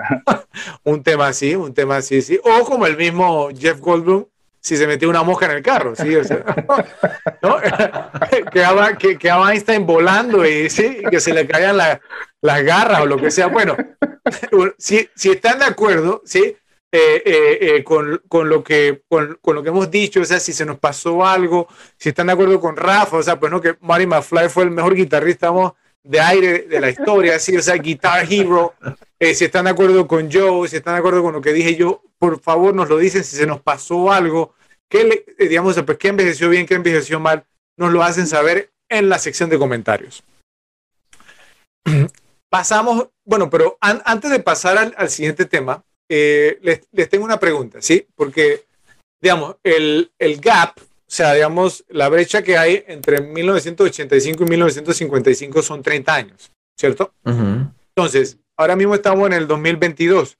Si nos remontamos 30 años atrás, ¿qué año sería? El 92. 92, sí. Entonces, ¿ustedes consideran, o sea, eh, o sea, y no es por ofuscar, digamos, los fanáticos de esta película, que obviamente nosotros lo somos, ¿sí?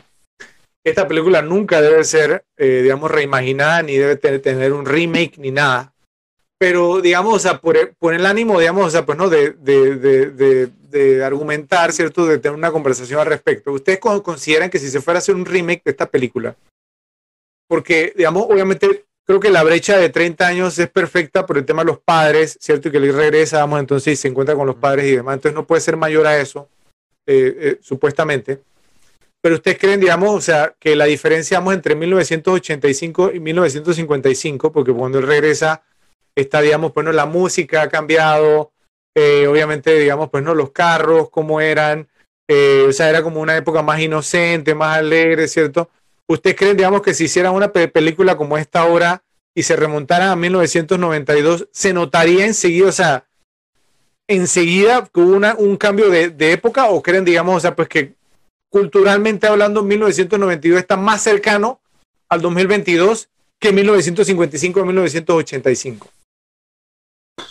Yo, yo creo que, que definitivamente eh, se notaría, no, no sé si la disparidad entre 1992 y 2022 sea igual que entre el 85 y el 95, porque partamos de, del hecho de que tuvimos todo el periodo de los 60, 70 y 80 en medio que fueron, fueron periodos de, de grandes revoluciones sociales, donde la, la sociedad en general se liberó muchísimo más entonces, creo que la, la, diferencia no sería tanta, se, se daría pues a nivel de, de, moda, tecnología y...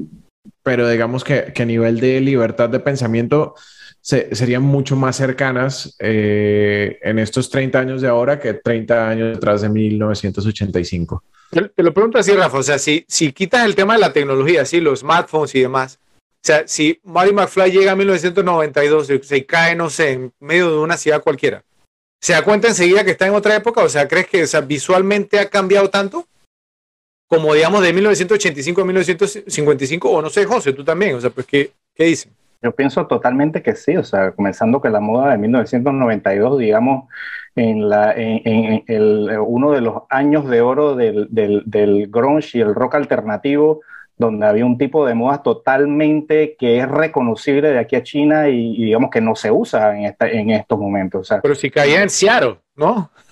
Si caía en todos lados, o sea, el, el, el grunge no solo, el grunge trascendió fronteras, o sea, no solo de Estados Unidos en cuanto a Estados, sino en cuanto a países, o sea, el, el grunge fue una música muy, influ, muy influenciadora, o sea, alguien que viaja de ahora al, al, 92, obviamente musicalmente es un cambio totalmente radical. Ah, no, sí, ahí, ahí sí, totalmente. El, el, el, rock, el rock ya no es, digamos, la música más popular o, digamos, no es la música más que, que dominante, o sea. Ya no es ni música, yo creo, ya casi ni existe. O sea, se ha perdido mucho el rock, o sea, y obviamente casi en los 90 eso era, digamos, rock de, de, de, de principio a fin del día, o sea, pienso que en moda, pienso incluso pienso que en, en, en, la ideología o el comportamiento de las personas también es diferente. O sea, los años 90 se caracterizaron y parte de eso, eh, por eso fue el éxito del grunge, eh, fue una generación muy rebelde.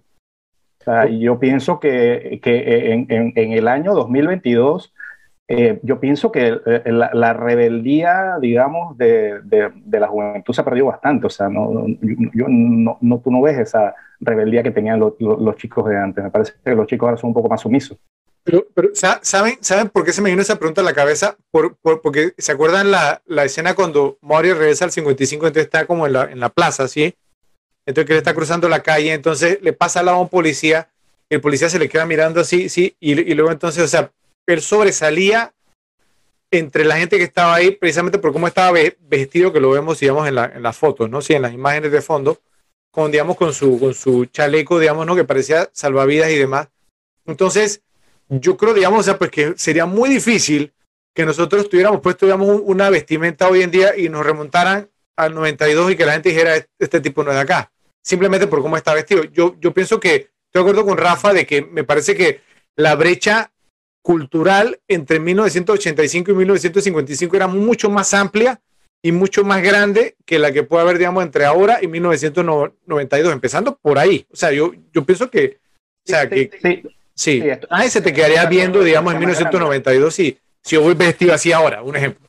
Nadie. O Rafa, así como no, está. Bien, pero, está, está, está, bien, pero acuérdate que nosotros no somos, no, no tenemos la edad de Marty McFly, entonces también tiene que ponerse en consideración. O sea, si, si, si, si tú mandas al 92 a un chico de 17 años que anda con, con digamos, con, con, un skinny jeans y, y, y, y, una camisa, un suéter fit, y, y, digamos en pantalones medio capri y, unas zapatillas raras, te este, aseguro que en los 90, en los 90 lo van a ver como un bicho ¿Qué opina Rafa? ¿Está de acuerdo? Yo me acuerdo de la moda de los 90.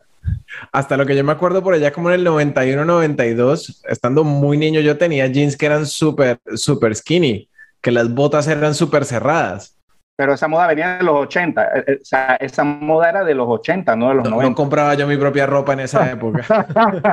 Bueno, bueno, muy, muy, muy, muy 80. interesante esta pregunta. O sea, la, la verdad, la verdad, me alegro de haberla hecho por- por- porque me, me encantaron sus, sus respuestas, pero escuchemos a los repes, o sea, ¿qué opinan?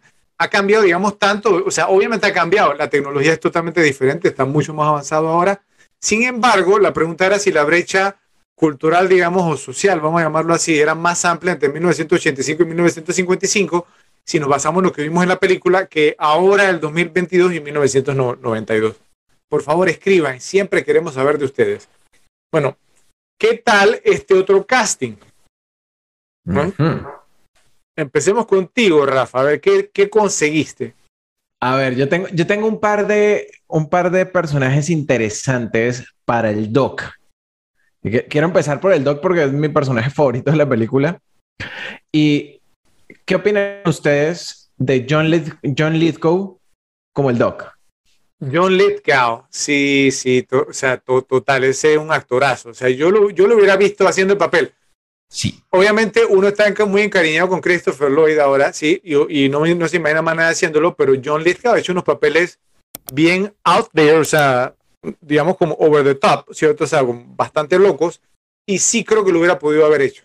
Sí creo que lo Sí, hubiera sí. podido haber hecho. Sí, Definitivamente, o sea, yo considero que es uno de los actores con mayor rango que hay. Sí, O sea, total. yo, yo tengo muy buenos recuerdos de él en los noventas de Third Rock from the Sun, Ujú.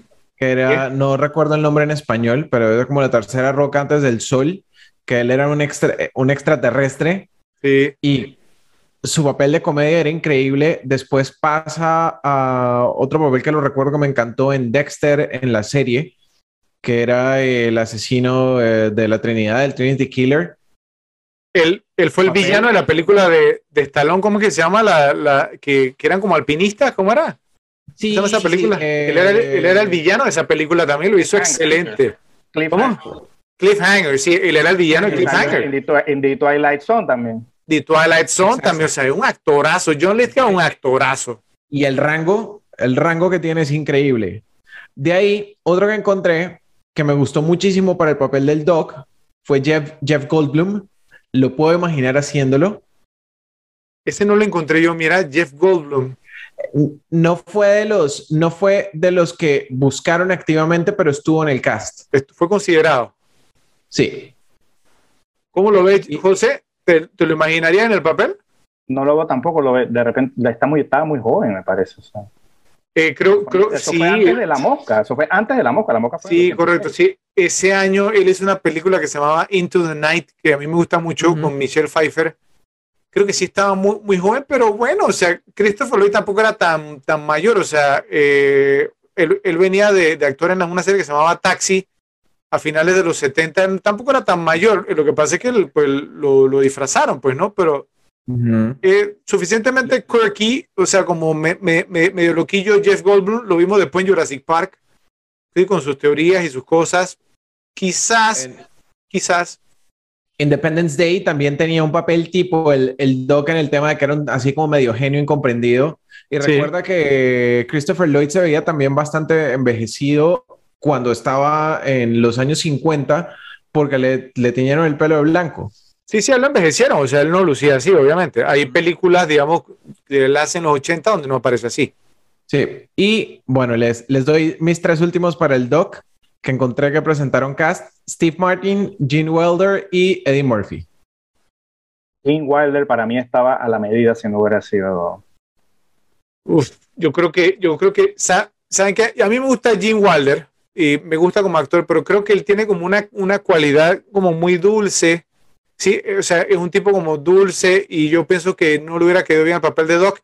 Eddie Murphy estaba muy joven, total, ahí sí creo que estaba demasiado, creo que era, estaba más joven que Michael J. Fox. Eh, ¿Y qui- quién fue el otro que mencionaste? Eh, Steve, Steve Martin. No, bueno, bueno, un buen actor y todo, pero no lo va haciendo mejor papel que Ah, Christopher Lloyd. Fred, Fred, Fred, ¿no te imaginas al doctor Frankenstein haciendo de Doc Brown? Pues sí, o, sea, o sea, sí, pero hubiera sido un tono diferente, ¿no? O sea, él, él, él actuó una película más o menos en, esa época también, dije, The Little Shop of Horrors, la, la, la tendita del horror con Rick Moranis. Sí. Eh, y ahí también hacía el papel, digamos, como, sí, pues sí lo hubiera podido haber hecho, el tono hubiera sido diferente, ¿no? Sí, pero, pero Jane Waller es genial, o sea, eh, digamos, haciendo de loco y, comedia me parece que hubiera estado perfecto para ese papel. Es, muy dulce, es muy dulce. A mí me gustó mucho el tono de Christopher Lloyd, o sea, eh, realmente creo que al único que otro que me hubiera gustado verlo haciendo hubiera sido John Lithgow, la verdad. La verdad. ¿Qué, qué, ¿qué encontraste tú, José? Ustedes. A ver, José. Bueno, yo, yo, yo encontré los de Marty. Eh, los, voy, los, los, voy a leer todos, los que tengo, y me dicen cuál piensan que hubiera quedado. De hecho, eh, todos los que tengo en esta lista, les voy a decir desde ya, no considero que ninguno este, hubiera quedado bien y voy a decir uno que yo sí pienso que hubiera quedado bien. Ok, ahora, obviamente Eric Stoltz, que... Eso es lo que te iba a decir, que ya Eric Stoltz sabíamos, ¿no? Sí, ok. Correcto, ya e, Eric Stoltz, que digamos que fue el que comenzó y, lo, y le dieron su, su patadón. Eh, aparte de él, fue considerado Ralph Macchio, John Cusack, Johnny Depp y Charlie Sheen. ¿Ven alguno de esos como Marty? Yo sí tengo uno que lo, vería como Marty. Y basado en actuaciones, digamos, que hizo durante los, los 80, John Cusack. John Cusack. Yo lo hubiera visto como Marty. Es más, eh, tú, tú mencionaste a Ralph Macchio. A Ralph Macchio, el Karate Kid, le ofrecieron el papel. Y él, y, él, y, él, y él dijo que no, pero escuchen las razones por las que dijo que no. Él dijo que él pensó que era una película que era sobre un, un, chico, un muchacho, ¿no? Un carro y píldoras de plutonio. Yo no sé si era que estaba high porque ya era famoso por el karate Estaba cogiendo el plutonio sí, él. Sí, sí. Yo, yo tengo uno más antes que menciones a tu pick, que me imagino que no lo mencionaste, porque, o sea, eh, eh, el, el, al final era, estuvo entre Eric Stoltz, o sea, siempre querían a, Michael J. Fox y siempre, siempre lo quisieron. Hubo problemas, digamos, que la serie de televisión, eh, eh, o sea, no lo quería soltar, obviamente sí. Entonces, temas de, de filmación y demás tuvieron suerte porque la que es el papel de la mamá de él tuvo eh, bebés mellizos y entonces tuvieron como, pues, como que, que, que, posponer un poquito la serie, entonces lo pudo hacer, pero tuvo, digamos, un calendario, o sea, un horario, digamos, horrible, lo hablaremos después pero, pero al final fue entre Eric Stoltz y un actor que se llama Cito Masawa. No sé si saben quién es. Eh, que actuó en varias películas en los 80 y 90. Actuó una, película que, que, no envejeció bien, que se llama Soul Man. Un, muchacho, digamos, que se toma unas pastillas, digamos, para pasar de blanco a negro, para que lo acepten en Harvard, por el tema, vamos, de, de sí, de, de, la acción afirmativa. Esa película no envejeció nada, nada, nada bien. Eh, eh, eh, pero, pero, pero, o sea, él, y a ese actor, yo me lo hubiera imaginado, obviamente yo sé que no es un actor de, renombre, pero si lo ven, a lo mejor lo reconocen. El acto también en, en, ¿cómo es que se llama esta película de, de Francis Ford Coppola con, con el principio de los 80, con Tom Cruise, Patrick Swayze, José, con Ralph Macchio, esta película, o sea que todos estos ah. actores jóvenes, Emilio Esteves, se me bueno, no más, eh, bueno, bueno, no más, no más la cabeza Young Guns. Sí, no, no, no, no, eh, eh, eran pandilleros, una cosa así. Bueno, no, pero, sí, sí, pero excelente. Bueno, él estaba en esa película, sí, Thomas Ago. actuó con Ralph Macchio, él era como el mejor amigo de Ralph Macchio en esa película. Pero bueno, José. The Outsiders. The Outsiders, esa, esa, esa. The Outsiders de Coppola. Excelente película, sí.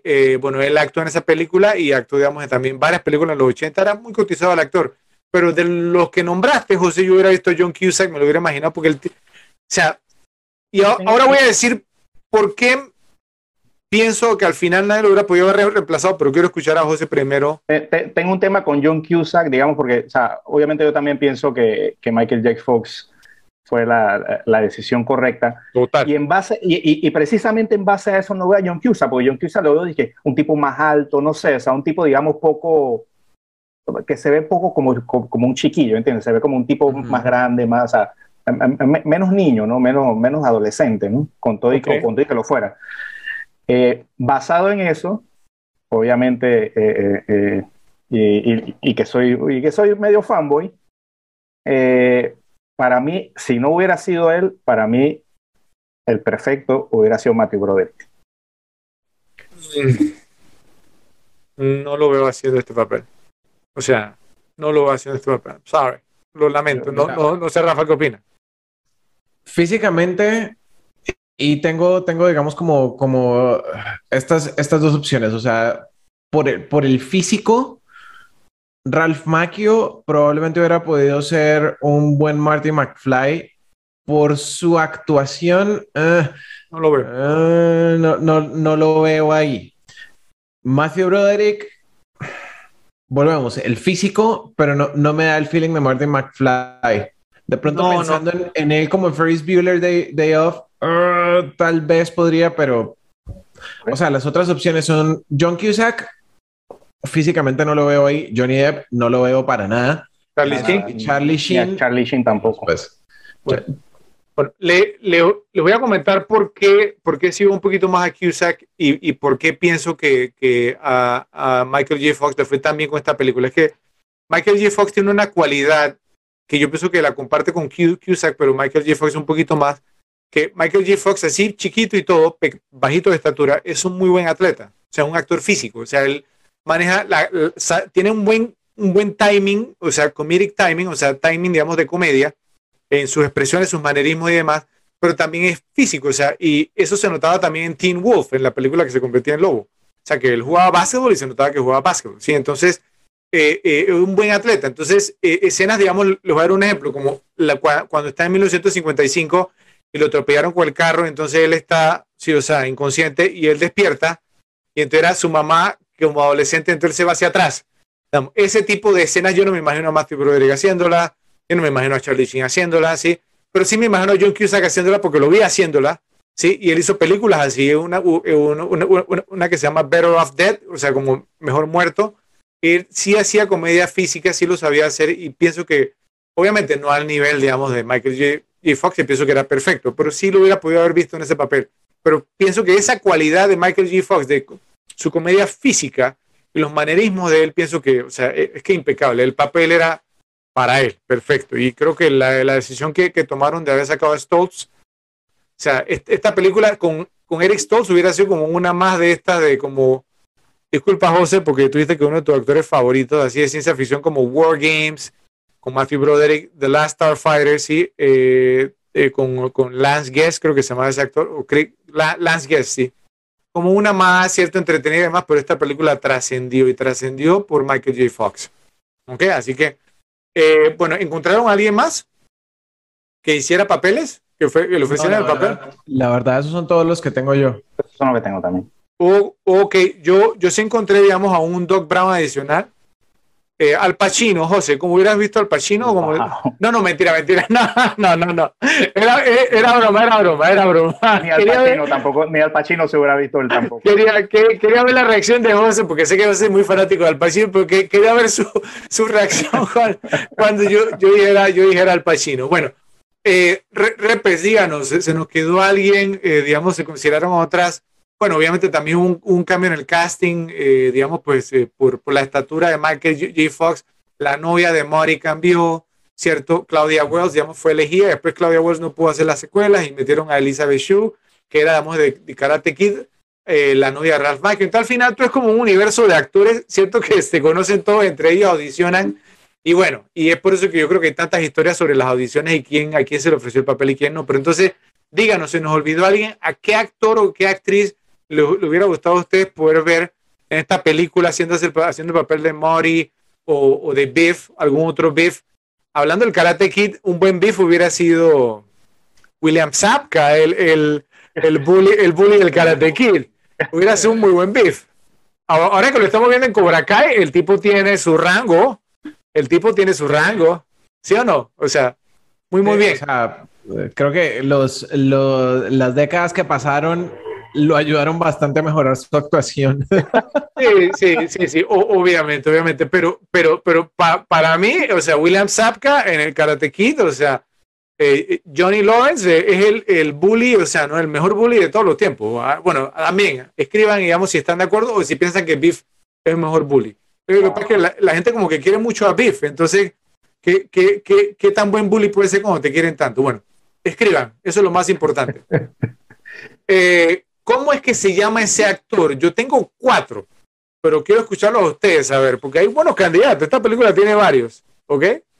Sí. Yo, bueno, primero que volvemos. Actualmente es muy conocido, pero en esa época era como que este tipo yo lo he visto en otras cosas. Billy Zane en su papel como Match. Su primera película. Sí. Definitivamente, y, y te lo encuentras posteriormente, es como que yo lo he visto en algún lado y... Tenía cabello. ese- Tenía cabello, tenía cabello.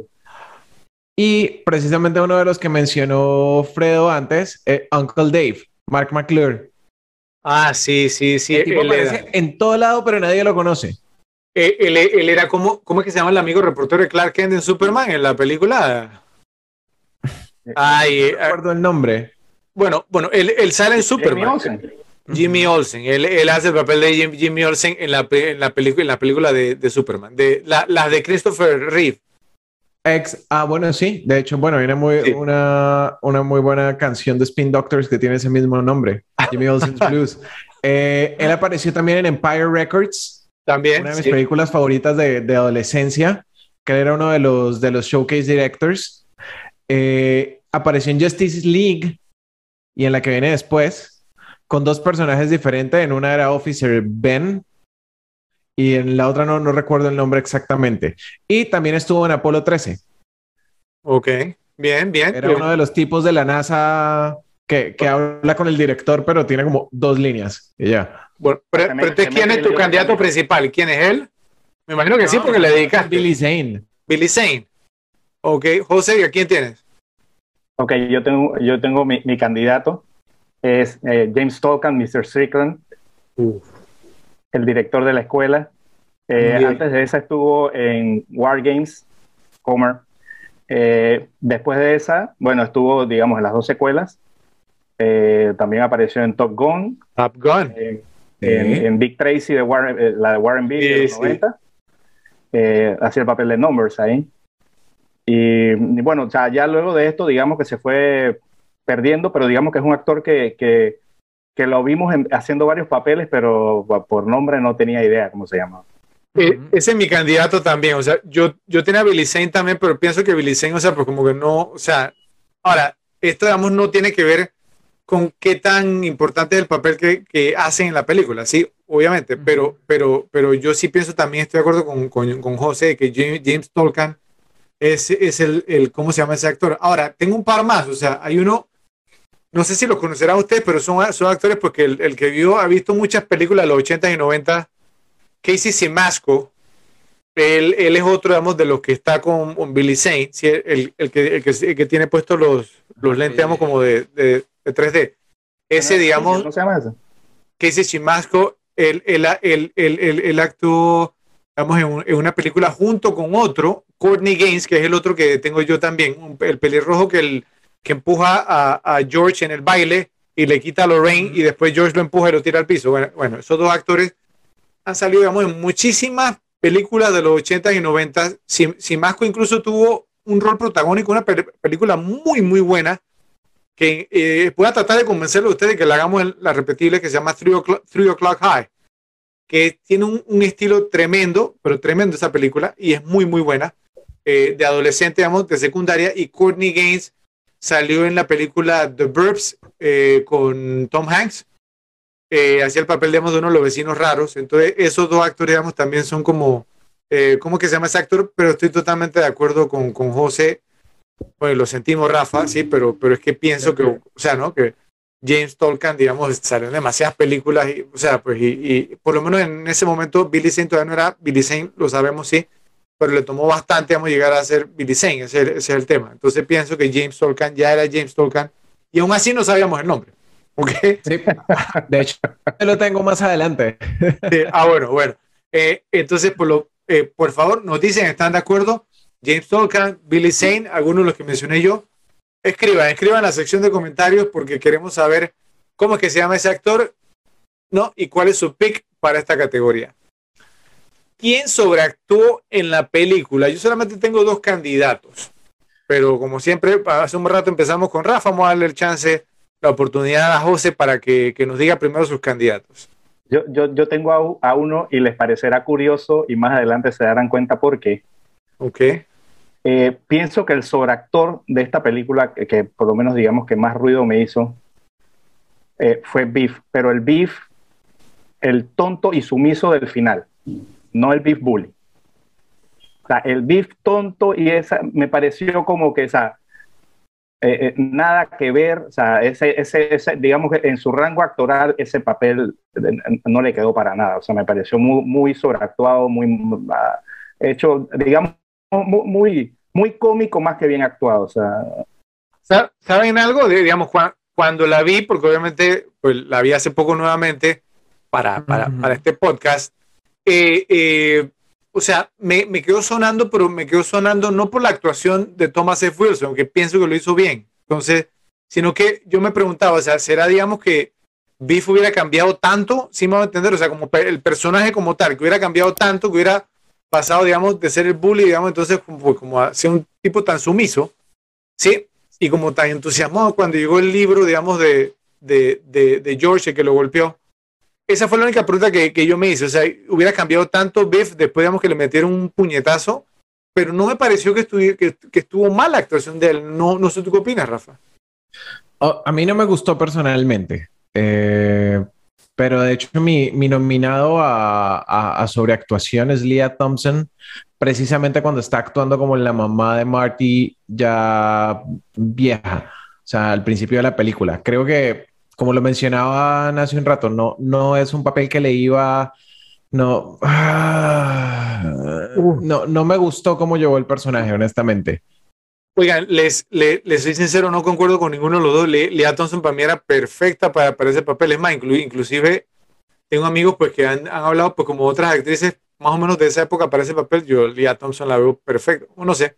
Bueno, eh, eh, el, yo tengo dos. Me parece que lo hizo bien también. Sí, sí, sí. Para, para mí no, no creo que lo hizo mal. Al, al, contrario, como mencioné antes, pienso que la manera como manejó el tema de que se sentía atraída hacia su hijo o sea, lo hizo demasiado bien. O sea, no fue una, un tema que desentonara ni nada, ¿no? No sé. Pero, pero estoy hablando, no estoy hablando de cuando ella estaba joven, sino cuando, cuando estaba haciendo de la mamá al principio, o sea, antes de que Marty viajara al, al pasado. A, ahora, esa, a esa porción de la película me refiero. De hecho, cuando usted, cuando Marty regresa al final y ella está haciendo otra vez de, de la señora mayor, sí. pero, pero, pero en mejor situación, se le da mucho más natural y siento que se le, se le da mucho mejor y, y, y no, no, no, lo, no lo sobreexagera. Ok. Re, recuerden, digamos, porque que también al, al, inicio de la película ellos estaban haciendo, digamos, como dos autos frustrados, ¿no es cierto? Entonces uh -huh. quizás lo exageraron un poco. Bueno, mi candidato, pues ten, tengo uno y medio, porque, o sea, uno es Crispin Glover, que hace el papel, digamos, de George McFly. Yo pienso que Crispin Glover, él estaba en otra película, la verdad, o sea, pero primero de todo que el actor estaba ponchi, o sea, totalmente, o sea, ¿no? es, un, es un, un loco, ¿sí? Eh, pues se puso con exigencias, digamos, eh, salariales y por eso es que no aparece en la secuela. Después demandó a los estudios porque usaron como su imagen en la secuela, sí, y creo que terminó ganando. Pero, pero el tema, es que el tono que le dio a su actuación, eh, o sea, no, o sea, no, no me gustó. Él es buen actor, yo lo considero un buen actor, pero, digamos, hay una escena, digamos, que, que, lo dice cuando él se acercamos a Lorraine en, en, en, la cafetería y le, y le dice, I'm George McFly, I'm your density, no, your destiny. Y yo digo, ¿qué diablos está haciendo esto? O sea, o sea, sí, o sea, un adolescente no, no hablaría así. Además, digamos, no, no lo sé, pienso que él sobreactuó también, digamos, en las escenas que mencionó Rafa hace un momento al inicio, cuando, cuando hacía como el papel de bobo, de nerd, sí, que, que está viendo como la televisión en la cena Sí, estaban cenando, entonces él veía la televisión y la risa. Yo, yo decía, Dios, Dios, o sea, eh, ¿cómo es que se me vio esto? Sí, no, no le habló, porque es buen actor, sí, tuvo buenas escenas, uh -huh. pero me pareció obviamente que, que, que, lo hizo. Y el otro, no vamos a caer para atrás, ¿cierto? Pero tuvo su momento de sobreactuación, fue Christopher Lloyd, obviamente, pero pienso que la actuación de él era over the top, totalmente over the top, ¿cierto? Por, porque obviamente, o sea, el es más, o sea, hace que uno se pregunte muchas cosas sobre el personaje de él, ¿sí? O sea, por eso lo, lo quiero un poquito más adelante, lo voy a hablar un poquito, pero, eh, o sea, eh, Doc Brown, o sea, bastante sobreactuado, sin embargo, creo que eso es lo que hace memorable al personaje, entonces no lo puedo echar la culpa, pero sí sobreactuó. Pero para mí, mi candidato es Crispin Glover, entonces votemos porque tenemos tres candidatos distintos. Ah, vamos a ver qué opinan ustedes. Yo no concuerdo con lo que ustedes dijeron, entonces no me van a, no me van a convencer. No sé si ustedes, alguno de ustedes cambia para algunos los que dijeron uno del otro o para el que dije yo, me dirán. Si no, lo dejamos en empate.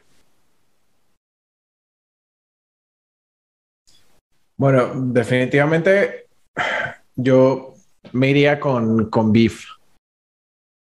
¿Beef? ¿En serio que sobreactuó? Ok. Sí, con, con Beef sumiso. Bueno. No sé, al final, al final, digamos, concuerdo contigo en la parte de cuando Crispin Glover está viendo tele y está con el, con el tío, con el hermano de Marty, se va a despedir de él y se ríen los dos y es como medio awkward. Pero el tema de, de cuando él era adolescente, hey, era un adolescente con problemas sociales. Y, y, precisamente como actúa y cuando está, cuando él se acerca a Lorraine en la cafetería a decirle lo de eres mi destino y todo este cuento, fue porque de hecho Marty le dijo que dijera eso. Solo que pero, pero, no se lo dijo así. ok, bueno.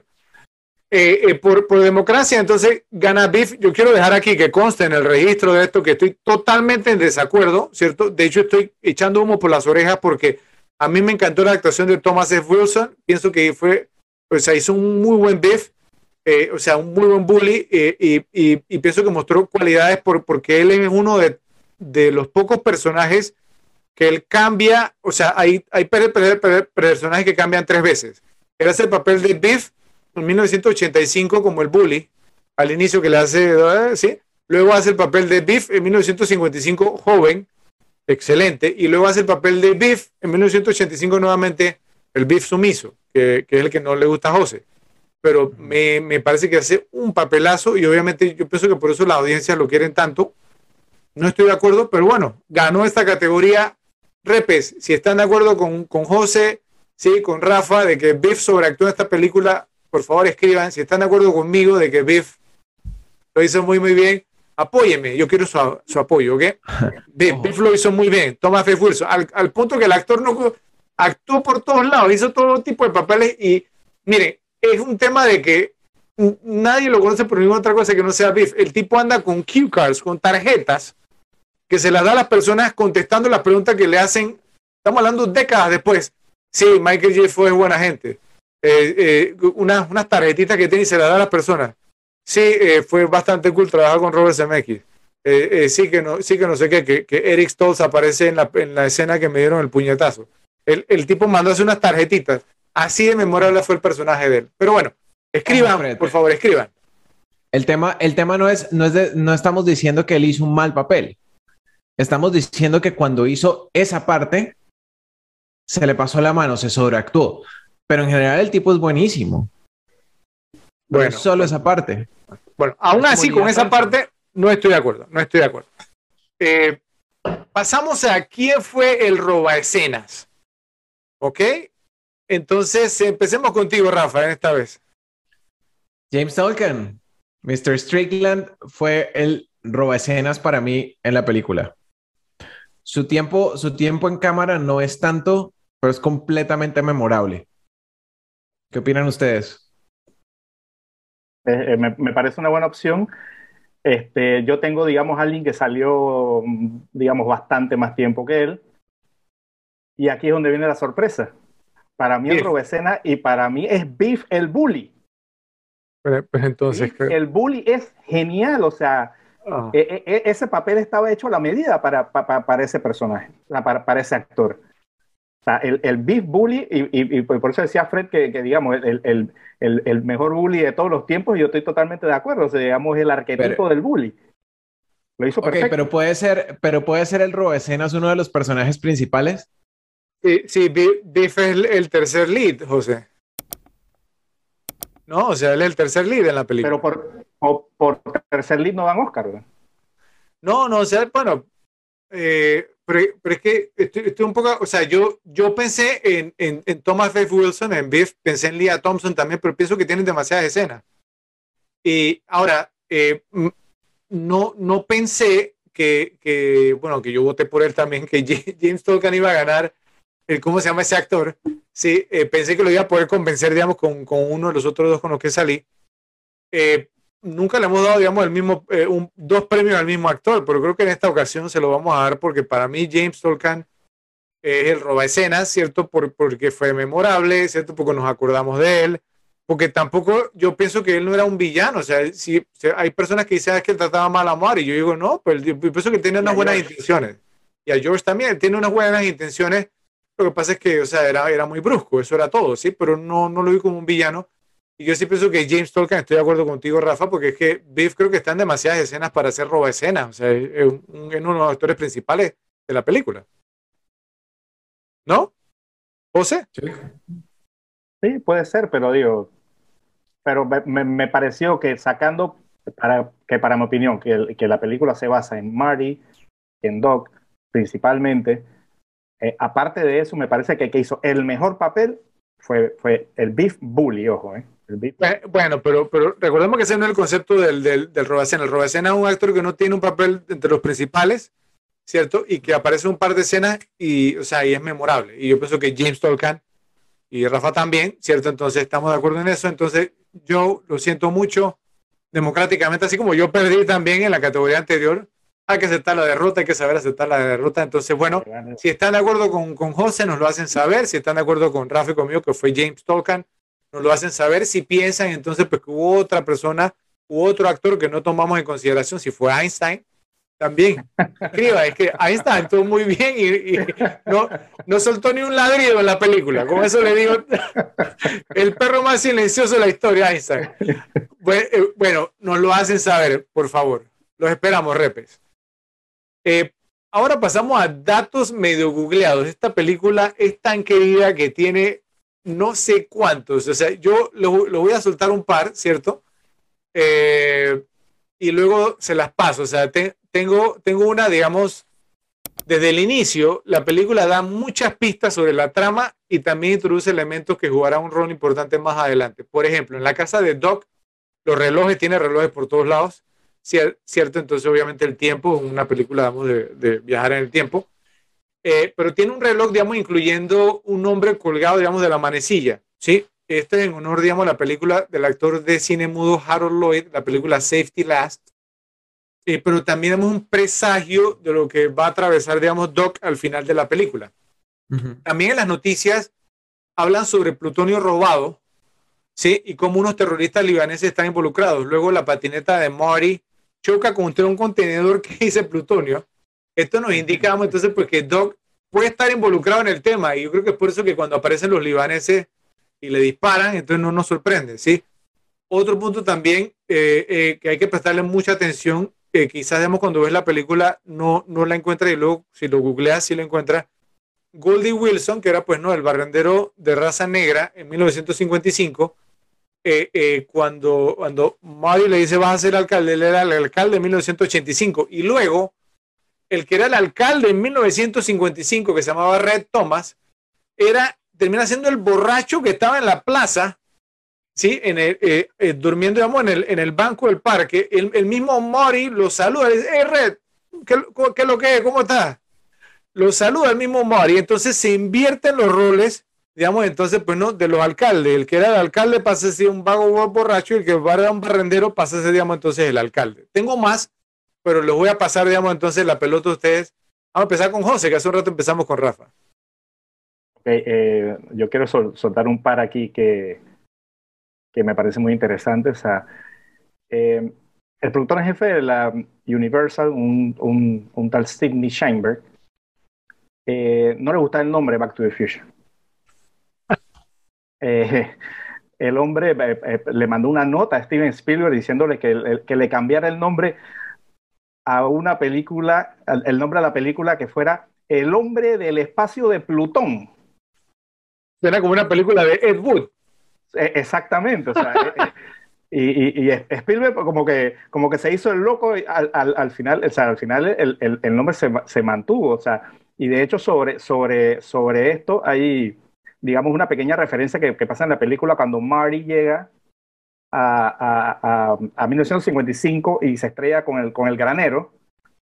Eh, salen, sale una familia a ver qué pasó, no sé qué, y, y, y, y, hay un niño que saca una revista sobre una nave espacial que se abre así como la puerta del DeLorean. ¿Es el nombre de la revista? Y, y la revista se llama Zombies del Espacio de Plutón. Ah, mira, o sea, le, le, le, le, le metió su puya al ejecutivo. Yo leí ese, el dato también. El ejecutivo decía que él no entendía cómo puede uno volver al futuro, que le confundía. Parece que no era un, sí, no era científico de la NASA el tipo, ¿no? No, no, no sabía que, era, que el tipo iba pasado para poder regresar al futuro. Exacto. Hay otro, hay otro muy interesante. Este, el nombre del mall, del centro comercial donde, donde, donde le disparan a Doc, ¿no? Es, es eh, cuando, cuando sale al principio de la película se llama Twin Pines Mall, o sea, el, el mall de los dos pinos. Así es. Eh, pero cuando Marty regresa al pasado, precisamente después de esa parte que se estrella en, en el granero, él sale huyendo en el DeLorean y, y, cuando sale le pega a un pino. Y entonces, este, cuando regresa al, al, al a, a, 1985, el, el, el, centro comercial se llama el, el, Pino Solitario. Lone Pine Mall. O sea que al final Marty cambió la línea temporal con sí. esa acción. Y, y, José, tú que criticabas, bueno, no, no criticaste, pero dijiste que no era uno de los mejores guiones de todos los tiempos. Cuando, cuando estaba en 1985 en la escena, tu escena que, que, que, se escuchó como la favorita de ustedes dos acá, ¿sí? Esa misma escena, digamos, cuando, cuando Einstein hace el primer viaje, Doc le dice a Marty, eh, me acuerdo, en 1955 uh -huh. no estaba este mall, aquí había, digamos, entonces puro campo, y aquí había, digamos, entonces un granjero que se llamaba Orson, creo que era, y, y entonces que está sembrando pinos. Sí, o sea, mira, mira, mira, mira, digamos, entonces, el, o sea, ¿no? el, el guion, por eso les decía a ustedes que nada se desperdició en esta película. Lo, lo que él dijo, regresó y cambió eso. Perfecto. ¿Qué más? A ver, yo tengo uno, ya han mencionado varios de los que tenía, pero tengo uno que me encantó. Es que originalmente la máquina del tiempo no, no era un DeLorean, de hecho, el DeLorean fue una decisión de último minuto. La máquina original del tiempo era un pickup, una, una camioneta con un refrigerador en la parte de atrás y eso era lo que iba a usar el Doc como una máquina para el tiempo.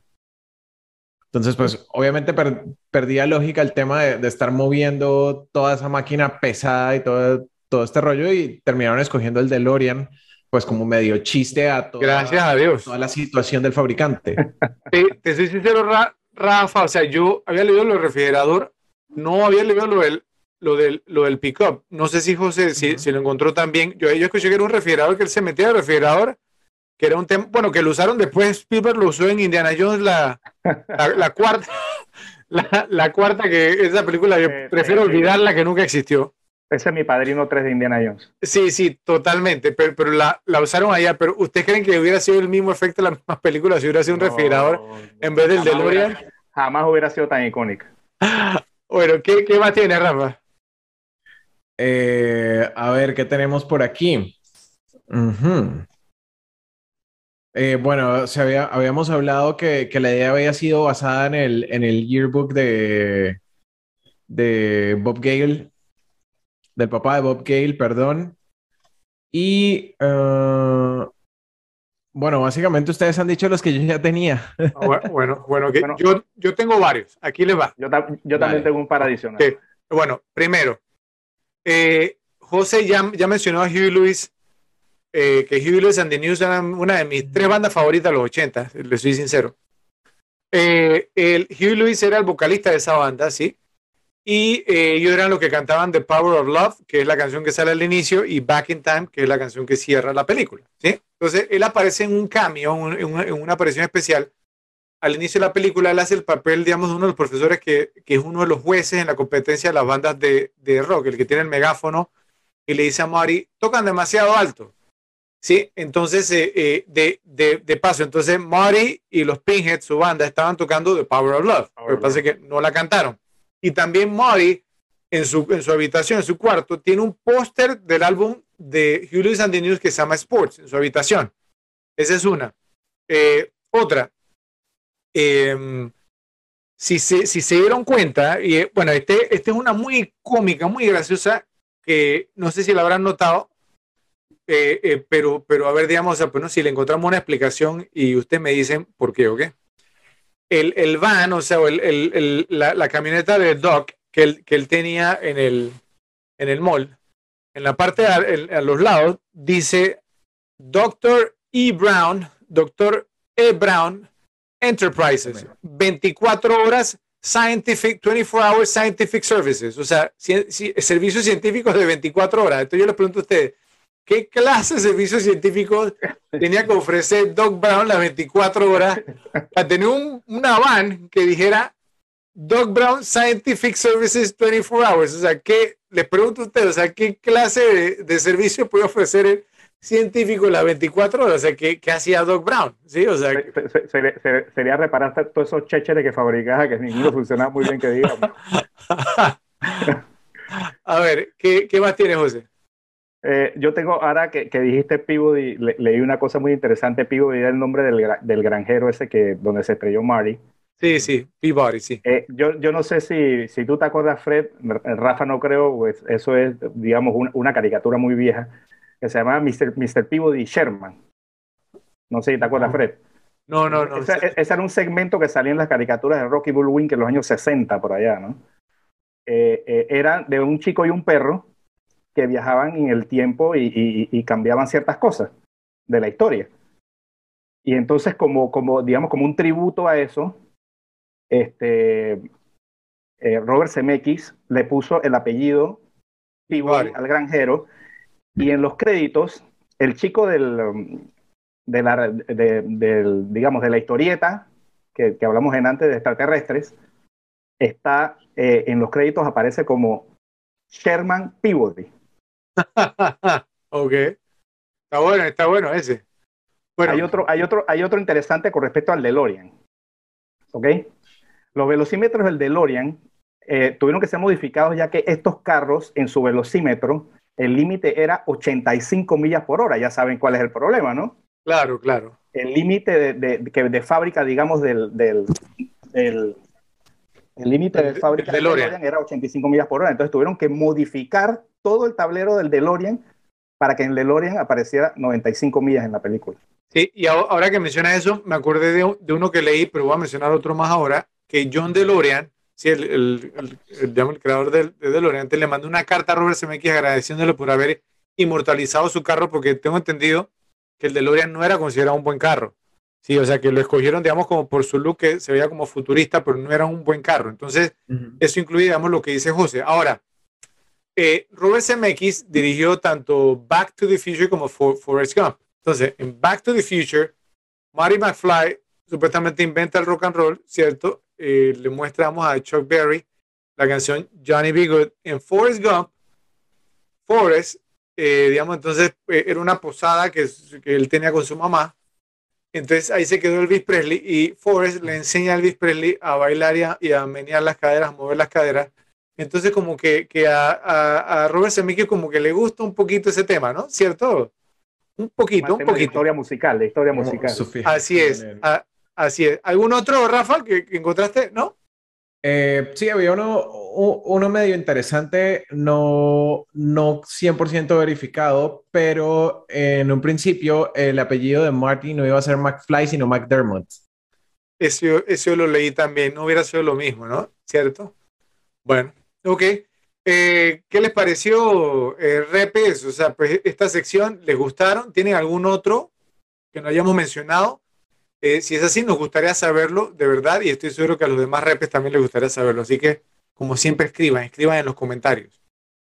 Bueno, pasamos entonces a una de las categorías que más le gusta a José y son las cositas que nos molestan sobre la película. Y siempre toca hacer la misma aclaración, siempre porque las personas siempre se equivocan y piensan que cuando uno dice que tiene cositas que le molestan de la película que la está criticando, no, lo que queremos, digamos, es no queremos resaltar errores, hay, hay, personas que me han dicho cuando yo les digo este tipo de cosas, me dicen, me arruinaste la película. ¿Sí? Ya no puedo verla con los mismos ojos. Y yo no estoy de acuerdo. Para mí un clásico es un clásico, sí, pero hay cositas pues, que resaltan demasiado. Entonces, siempre les doy la palabra a ustedes dos, pero esta vez voy a adelantarme un poquito. voy a decir dos y después ustedes hablan y yo voy a decir el resto, ¿ok? La, la, la, o sea, la más grande que tengo yo con esta película y la he tenido toda la vida, la, la he tenido desde que la vi la primera vez, ¿ok? La, premisa de que Marty podía regresar, digamos, entonces a 1985, se basaba en que a las 10 y 4 de la noche, ¿cierto? Entonces el rayo iba a caer en, el reloj, sí, lo iba a dañar. Entonces, el problema que yo siempre he tenido con ese concepto es el siguiente. La torre del reloj no tenía un segundero, ¿cierto? Entonces, o sea, un minuto es un minuto. Entonces, ¿cómo sabían, digamos, entonces en qué segundo exactamente iba a caer el rayo? ¿Ok? Justo, digamos, entonces cuando, cuando Marty McFly iba a pasar, digamos, entonces con el DeLorean, o sea, para que, porque, digamos, un minuto es un minuto, un minuto es mucho tiempo. O sea, si, si no me creen, sumérjanse en el agua y trata de contener la respiración por un minuto. Entonces, ese siempre ha sido como... como, como sí, sí, o sea, o sea, eh, eh, o sea, siempre ha sido como lo que más me ha molestado de la película, que lo dije al inicio, la considero perfecta, pero es eso, o sea, eh, un minuto es demasiado tiempo. Entonces, eh, eh, yo le había puesto, pues, no sé, como un segundero, si me hago entender, al reloj de la torre, a lo mejor en 1955 no, no lo hubiera podido haber hecho, pero, oye, suspension of disbelief, ¿sí? o sea, ¿cómo es que el acuerdo, el, el convenio? Convenio. Sí, porque, y pienso que hubo el convenio, ¿sí? Y que las personas lo han aceptado a que a las 10 y 4 en punto cayó el rayo. No, ¿por, por, por, por qué? O sea, y eso siempre me ha molestado. Esa es una grandísima. Y la otra, eh, bueno, que, les pregunto a ustedes, o sea, no es, ¿creen, digamos, pues que Marty hubiera podido haber hecho como un poquito más en 1955? Porque pues él estuvo una semana en 1955. Entonces, la premisa era que él interrumpió digamos, entonces el, romance de sus padres, ¿cierto? Entonces su misión, porque en la, en, la, en la escena que está detrás de mí, una de las partes que me gustó mucho, que era como parte del comedic timing, de, ese timing de comedia de, Fox, de Michael J. Fox, era la escena cuando, eh, cuando Christopher Lloyd le dice, te voy a mandar de vuelta al futuro. Y entonces Michael J. y dice, hey, hey, cool, ahora puedo, digamos, dije, parqué aquí un rato, ¿cierto? O sea, te muestras un poquito de la vida nocturna en 1955. Bueno, esa escena me encantó, pero el tema, digamos, entonces estuvo en que, en que el, el, el, el, problema que él le vi fue que él tenía que lograr que sus padres se enamoraran nuevamente, si no él iba a dejar de existir. Entonces, ¿piensan ustedes que él no se esforzó lo suficiente? Él hizo como un intento por día. ¿Sí? Y después, digamos, entonces lo dejaba tranquilo. Entonces regresaba a la casa de Doc y Doc decía, ¿cómo te fue? No, no tuve suerte. Oiga, si mi, si mi existencia dependiera de yo, créanme que yo, no sé, hubiera, hubiera hecho de todo. Por yo no hubiera dejado que George durmiera, olvídense. No, ¿Qué opinan ahí? O sea, ¿creen, ¿creen que hizo muy poco? Sí, sí, parece que sí. O sea, sí. La verdad que el punto que dice es muy válido. Ok, ¿Qué, ¿qué tienen ustedes? ¿Qué les molesta la película? A ver, primero, Marty pudo haber hecho mucho más, pero definitivamente no lo dejó dormir por lo menos una de las noches con el tema de Darth Vader. sí, sí, cierto, cierto. Pero bueno, yo tengo, yo tengo dos cositas que a mí como que me... Una, una me molesta y una es como quedó faltando. Primero, ¿cómo se conocieron el Doc Brown y Marty? un tipo de edad bastante, bastante avanzada con un adolescente de, en el mejor de los casos, 17 años que lo acabara de conocer. Eso está como. Es un buen punto, Rafa. Mira, y, y, ¿sabes qué? Y, y, sabes que si, si tú te pones a pensarlo, digamos, o sea, no solamente cómo se conocieron, sino porque eran amigos. Porque, digamos, yo, yo lo hubiera entendido si fuera, si Mario hubiera sido más como George. Si me voy a entender, o sea, porque George, tú lo mencionaste, Rafa, o sea, que él era como un adolescente extraño, ¿no? Que no tenía amigos y demás, pero Mari era, tenía su novia, y muy guapa, sí, y una buena novia, banda de rock, sí, o sea, no, no tenía carro, entonces ahí sí un punto menos, pero Mari no era... popular tenía que ser, o sea, no era, exacto, no, era un adolescente desadaptado, entonces, ¿qué hacía Mari parqueando con Doc? Mi, mi teoría personal o sea, no le quita lo raro a toda la situación y lo, medio sospechoso que si yo fuera los papás de Marty estaría preocupado. Pero es el tema del amplificador para guitarra que, usa al principio y, el tema de los servicios científicos que prestaba el doc, que ese haya sido el punto de encuentro entre, no sé, le reparó un amplificador a Marty o Marty se acercó a él porque era un personaje misterioso y Marty era curioso, pero realmente nunca lo explican y, y es una incógnita que no molesta, pero hubiera sido interesante que hubieran dado como toda esa, eh, esa ese prólogo a, la película. Eso que, eso que dices es un muy buen, muy buen punto. De hecho, la película lo que comienza es con, con Marty entrando a la casa de Doc. Cogiendo ese bocinón y poniendo la guitarra. O sea, probablemente eso que dices es muy cierto. Probablemente su conexión es a través de la música probablemente eh, eh, eh, Doc le daba algún tipo de amplificadores, etcétera, etcétera, que él usaba. O sea, e, ese es un muy buen punto. ¿eh? Sí, muy, muy bueno. Sí. Ok. ¿Qué más? Y la que me molesta es con el amigo Biff. Ok, y con George y su familia en el futuro, cuando, de- o sea, cuando ya regresan al futuro. Oye, Biff estaba con la que fue mi novia metida en un carro tratando de violarla básicamente. O sea, honestamente, tú le hubieras dado trabajo y acceso a tu casa de la manera en que mm, George le dio acceso a Biff. Y eso, eso está medio extraño también. Ta- También al inicio, o sea, como, era, como era la, la dinámica al inicio, o sea, por- porque uno vio cómo se dieron lo- los eventos, o sea, ya después que, que, que intercedió Mari, ¿no? Sí, o sea, eh, pero, pero, digamos, si, sin la intervención de Mari, la premisa era que Lorraine se enamoró de George cuando el papá de Lorraine lo atropelló, ¿cierto? Pero su- vimos por toda la película, o sea, por lo menos en 1955, que Biff siempre estaba persiguiendo a Lorraine. ¿Sí? Entonces, o sea, tuvo que haber sido una pesadilla para, para George ser el novio de Lorraine y casarse con ella y Biff encima a Lorraine. Y que encima, digamos, después entonces esté en su casa y que después cuando llega Mario le dice, mándale saludos a tu mamá. Le dice a sí mismo. Sí, o sea, Sí, es un poco extraña, digamos, esa, esa interacción. Pero- Extra- pero pero, ni pero en ese momento era el jefe de él. Exacto, pero cuando se invierten los papeles y ya George es el, el jefe o el que le da trabajo a Beef, después de que, de que Beef intentó violar a Lorraine. Hay, hay, hay una explicación ahí, yo, yo pienso que esa es la razón por la que Lorraine se, se enamoró de Biff. Y entonces, o sea, ¿no? Y lo veía, pues ya era inofensivo, pues ya se veía inofensivo en ese momento. Sí, pero, pero ponte en la posición de George. O sea, pero, pero vuel- vuel- vuelvo y te digo, yo- o, sea, o sea, yo no quedo a José, ¿cierto? Y esa es la razón por la que mi esposa se enamora de mí y yo tengo un matrimonio de 30 años con, con ella, o lo que sea. Entonces, o sea, pues José jugó un ¿tú me rol. darías- ¿tú me darías trabajo después que intenta violar a tu esposa? No, Bueno, Es que ese es eh. el tema, más allá de- del tema de celos, es de, hey, la trató de violar en, en todo el sentido de la palabra. Sí, sí, sí, sí es un poco extraño, la verdad, es un poco extraño y, tam- y tampoco envejeció bien. ¿Qué, ¿Qué te molesta a ti, José?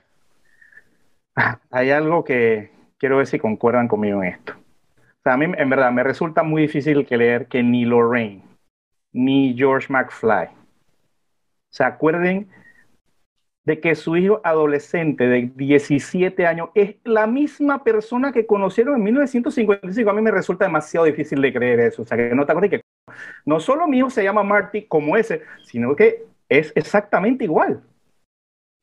Y, no solamente eso, sino que, sino que cuando Mari se despide de ellos en 1955, eh, eh, Lorraine dice, ese nombre Mari me gusta mucho. Entonces, si te gustó tanto, ¿por qué no se lo pusiste a tu primogénito?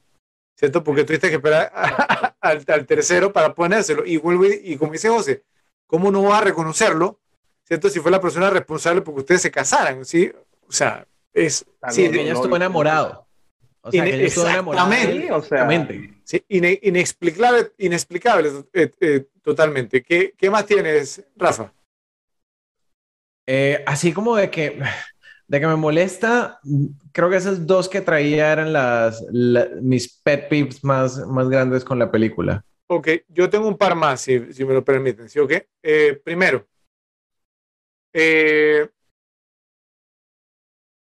el título de la película, y esto yo lo he mencionado anteriormente, ¿no? O sea, que en las películas que son malas de acción, el título de la película lo meten en el guion. Esta lo tiene dos veces. ¿Ok? Dos veces. Y una, eh, Doc Brown lo dice mirando a la cámara y apuntando a la cámara. We're gonna send you back to the future. Sí, eh, o sea, rompiendo Bueno. la cuarta pared. Sí, sí, rompió la cuarta pared ahí. E- Entonces, o sea, ah, aún así, aún así pi- pienso que la película es- es- está muy cercana a la perfección, pero, mm, eh, o sea, pu- pudieron haber hecho algo diferente ahí. Bueno, y la otra, que este es un tema, vamos, no vamos a profundizar porque si no aquí no vamos a quedar sí, todo, el, todo el día. Pueden dos personas estar en el mismo lugar a la vez cuando viajan por, por el tiempo, ya es un, esto es un tema, vamos, de, ya de, de física, ¿no? Sí, entonces digamos que en la escena donde Mario regresa a 1985, él está en dos lugares a la vez. O sea, en el mismo lugar dos veces. O sea, él se ve a sí mismo cuando le iban a disparar los libaneses, se ve a sí mismo ¿sí? Metiéndose al DeLorean y se ve a sí mismo entonces viajando a 1955. Eso es, ¿sería posible? O sea, de, acuerdo con todo lo que la película nos, nos dice, no sería posible. Se, o sea, se poncharon ahí. Bueno, todas las películas que hablan de viajes en el tiempo y todo lo que dicen es que tú no te puedes encontrar con tu otro yo e interactuar porque básicamente el, el continuo espacio-tiempo se daña y el universo implosiona. Y también dicen que no pueden ocupar el mismo espacio dos veces. Eso es lo que dicen las películas. no están ocupando el mismo espacio dos veces. Porque se están viendo de lejos. Esa mi teoría. ¿Qué dices tú, Joe? Sí, ahora, ahora, ese viaje en el tiempo versión Hollywood, no física, ok. O sea, según la física, el viaje en el tiempo al pasado es imposible, o sea, solo hacia el futuro. Ok, bueno, le, les tengo una, una, una, pregunta. Ahora, ahora que mencionaba Rafa el tema, digamos, de, de, cómo se conocieron Marty y Doc. Ah, el, los 80 fueron famosos, digamos, como por las relaciones de los mayores con los menores, ¿cierto? O sea, entonces, ¿quién les gusta más la dinámica? ¿La de Marty y Doc o la de Daniel San con Mr. Miyagi? ¿Cuál, cuál les parece más, más eh, clásica, digamos, o, o sea, o, cuál les parece que es mejor? Tienen, que votar por una de las dos, no, no se me va a escapar. Una de las dos me tienen que dar. creo que yo, yo votaría por la de Daniel San y, el señor Miyagi, solo porque me dejan menos preguntas, porque, porque tengo más información al respecto. ¿Viste cómo se conocieron? No, no, no es menos sospechosa el tipo emborrachándose con el adolescente, pues. Pero eh, pero sí, creo que, creo que en mayor contexto entonces te puede dar mucho más. Y por lo menos la mamá de Daniel San aprobaba esa relación y lo conocía. Creo que eh, esa es mi, mi, razón de por cuál me voy con esa, sin dejar de ser bastante o bastante confuso y medio nublado el tema. Ok, José. Eh, eh, o sea, eh, cuando hiciste la pregunta estaba de que, wow, esto está, esto está bastante nivelado, pero, pero, que, pero concuerdo 100% con Rafa, o sea, pienso que, que la de Miyagi con Daniel San, digamos, es mejor. Ok, está bien. Saben que yo concuerdo con ustedes dos porque uno vio, digamos, cómo se, cómo se, se desarrolló la relación y cómo se conocieron, ¿sí? cómo se conocieron. Pero aún así me quedo con Marty Doc. aún así, todavía, o sea, la dinámica entre ellos dos es genial. Me encanta verlo en pantalla y, y, y, me encanta, se, se, nota que se tiene un cariño muy, muy especial y no le veo nada de malo. Yo sé que no tiene explicación, pero no me importa. O sea, yo, es un convenio que la pelquila hizo conmigo hace mucho tiempo y, y estoy tranquilo. Bueno, eran los 80, en eso, eh, eran los 80, sí. nadie le importaba con quién ¿Qué, qué, qué, qué importa ahora? ¿Qué, qué, importa? O sea, pero, pero estoy de acuerdo, estoy de acuerdo con lo que dicen ustedes. Ahora escuchemos pues, a, los repes, ¿están de acuerdo con lo, que dijeron ustedes? O sea, yo realmente soy capaz, digamos, pues, de dejar las cosas a un lado y, me gusta ver a Mari y a Doc y es mi dúo favorito. Eh, obviamente también me encanta el Karate Kid, pero escuchemos a los repes, uh, escríbanos, díganos qué, qué opinan, ¿están de acuerdo o no están de acuerdo? Bueno, llegamos al punto culminante. ¿Quién ganó la película? A ver, ¿quién quiere empezar? Vamos a empezar con José. Creo que eh, eh, hubieron, hubo mucha gente que ganó, pero el ganador, ganador, ganador definitivamente fue Robert Zemeckis. O sea, eh, digamos que con Romance in the Stone, en Dos Brigones de la Esmeralda Perdida, digamos, se dio a conocer, se puso en el mapa, pero eh, Volver al Futuro lo hizo una superestrella. O sea, eh, las secuelas, Roger Rabbit, mi película favorita, eh, Forrest Gump, o sea, todo, todo, todas esas cantidad de películas exitosas que hizo después, o sea, eh, fue para mí el indudable ganador. Rafa. Estoy completamente de acuerdo con, con José. O sea, CMX es mi primer, mi primer candidato y creo que mi segundo candidato ahí es Billy Zane. buena broma, Rafa, buena broma. tuvo como tres segundos en cámara y se volvió el más famoso. No, mentiras, pero sí, definitivamente vamos con Robert CMX. Yo, yo tengo tres, o sea, de, de, de entrada sí les digo que estoy totalmente de acuerdo. CMX ganó la película, sí, porque no solamente la dirigió, sino porque la coescribió y tomó algunas decisiones, digamos, muy difíciles, incluyendo cambiar, digamos, a su actor principal en medio, de la película. Pero, pero, o sea, hay un argumento fuerte que se podría hacer para Michael J. Fox, ¿cierto? Porque esta película, digamos, lo convirtió en una superestrella, o sea, pero un, un tema de otro nivel, o sea, muy, pero muy, muy, muy popular, o sea, o sea es más, yo creo que hasta el sol de hoy todavía la gente conoce su nombre o sea, él lo puso como un mismo estatus que un Tom Cruise, ¿sí me hago entender? Eh, eh, o sea, impresionante. Y, y, tengo un Dark Horse, tengo un caballo oscuro, Huey Lewis, ¿ok? Por, por, porque Huey Lewis, claro, claro, o sea, digamos, eh, no, no solamente se subió al tren, porque entonces, o sea, escribió The Power of Love, escribió Back in Time para la película, salió en la película, sí, o sea, Power of Love fue la, o sea, una canción que llegó al número uno. O sea, es una excelente canción. O sea, y bueno, Hugh Lewis también pudo haber ganado la película porque le dio como otro empujón a su carrera, porque en ese momento venía de bajada, pero después de otro empujón y lo llevó, digamos, a terminar los, los 80 como una banda muy popular, Hugh Lewis and the News. Pero creo que estamos de acuerdo todos que es MX, ¿no? ¿Cierto? mi, tema, sí, sí, sí, sí, definitivamente. Mi tema con, con Michael J. Fox aquí eh, porque en algún punto entre en el dilema entre Robert Zemeckis y Michael J. Fox es que Zemeckis quedó vigente mucho más tiempo. Michael J. Fox sigue siendo muy vigente, pero pues por el tema de su, de su enfermedad de Parkinson se fue apagando mucho más rápidamente. Entonces, ese fue para mí el factor determinante de por qué me fui con Robert Zemeckis. Y Zemeckis, injustamente o no, digamos, ganó un mejor director y, una mejor película Forrest Gump, o sea. Y, y, y, tuvo Castaway, que fue nominada a mejor película también. Entonces, o sea, sí, sí, definitivamente SMX, digamos, su, carrera fue en otra dirección, o sea, ganó mucho más y, y, yo, yo, creo, yo creo que Fox, incluso antes del Parkinson, ya venía en decadencia, ¿no? Sí, porque las películas de él, cuando vimos la filmografía de él, ya en los 90 no, no era lo mismo, ¿ok?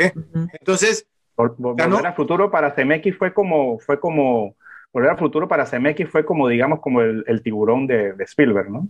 Más o menos la película que simplemente lo puso en, en otro nivel.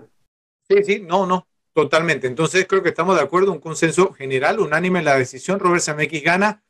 Si ustedes, repes, eh, no están de acuerdo con nosotros, si piensan que fue Michael J. Fox, si piensan que fue Huey Lewis, otra persona, entonces nos lo dicen también en los comentarios. Bueno, eh, una de las cosas más difíciles de hacer cuando se cuenta una historia es establecer el mundo para crear la narrativa, presentar a los personajes y crear el conflicto central de la historia. El reto es hacerlo de una forma que sea refrescante, que mantenga a la audiencia interesada y entretenida. Además, mientras más compleja es la trama, más difícil es poder establecer todo esto, especialmente cuando hay que presentar una historia que existe en dos periodos de tiempos diferentes, que sigue a múltiples personajes la mayoría de los cuales existen en los dos periodos de tiempo.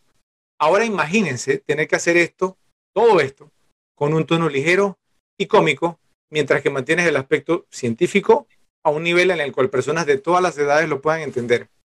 Esto lo hizo Back to the Future a la perfección, por eso es algo digno de apreciar y de admirar.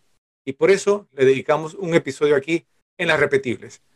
Los esperamos en el próximo episodio de Las Repetibles, porque hay películas que vale la pena ver una y otra vez. Los esperamos.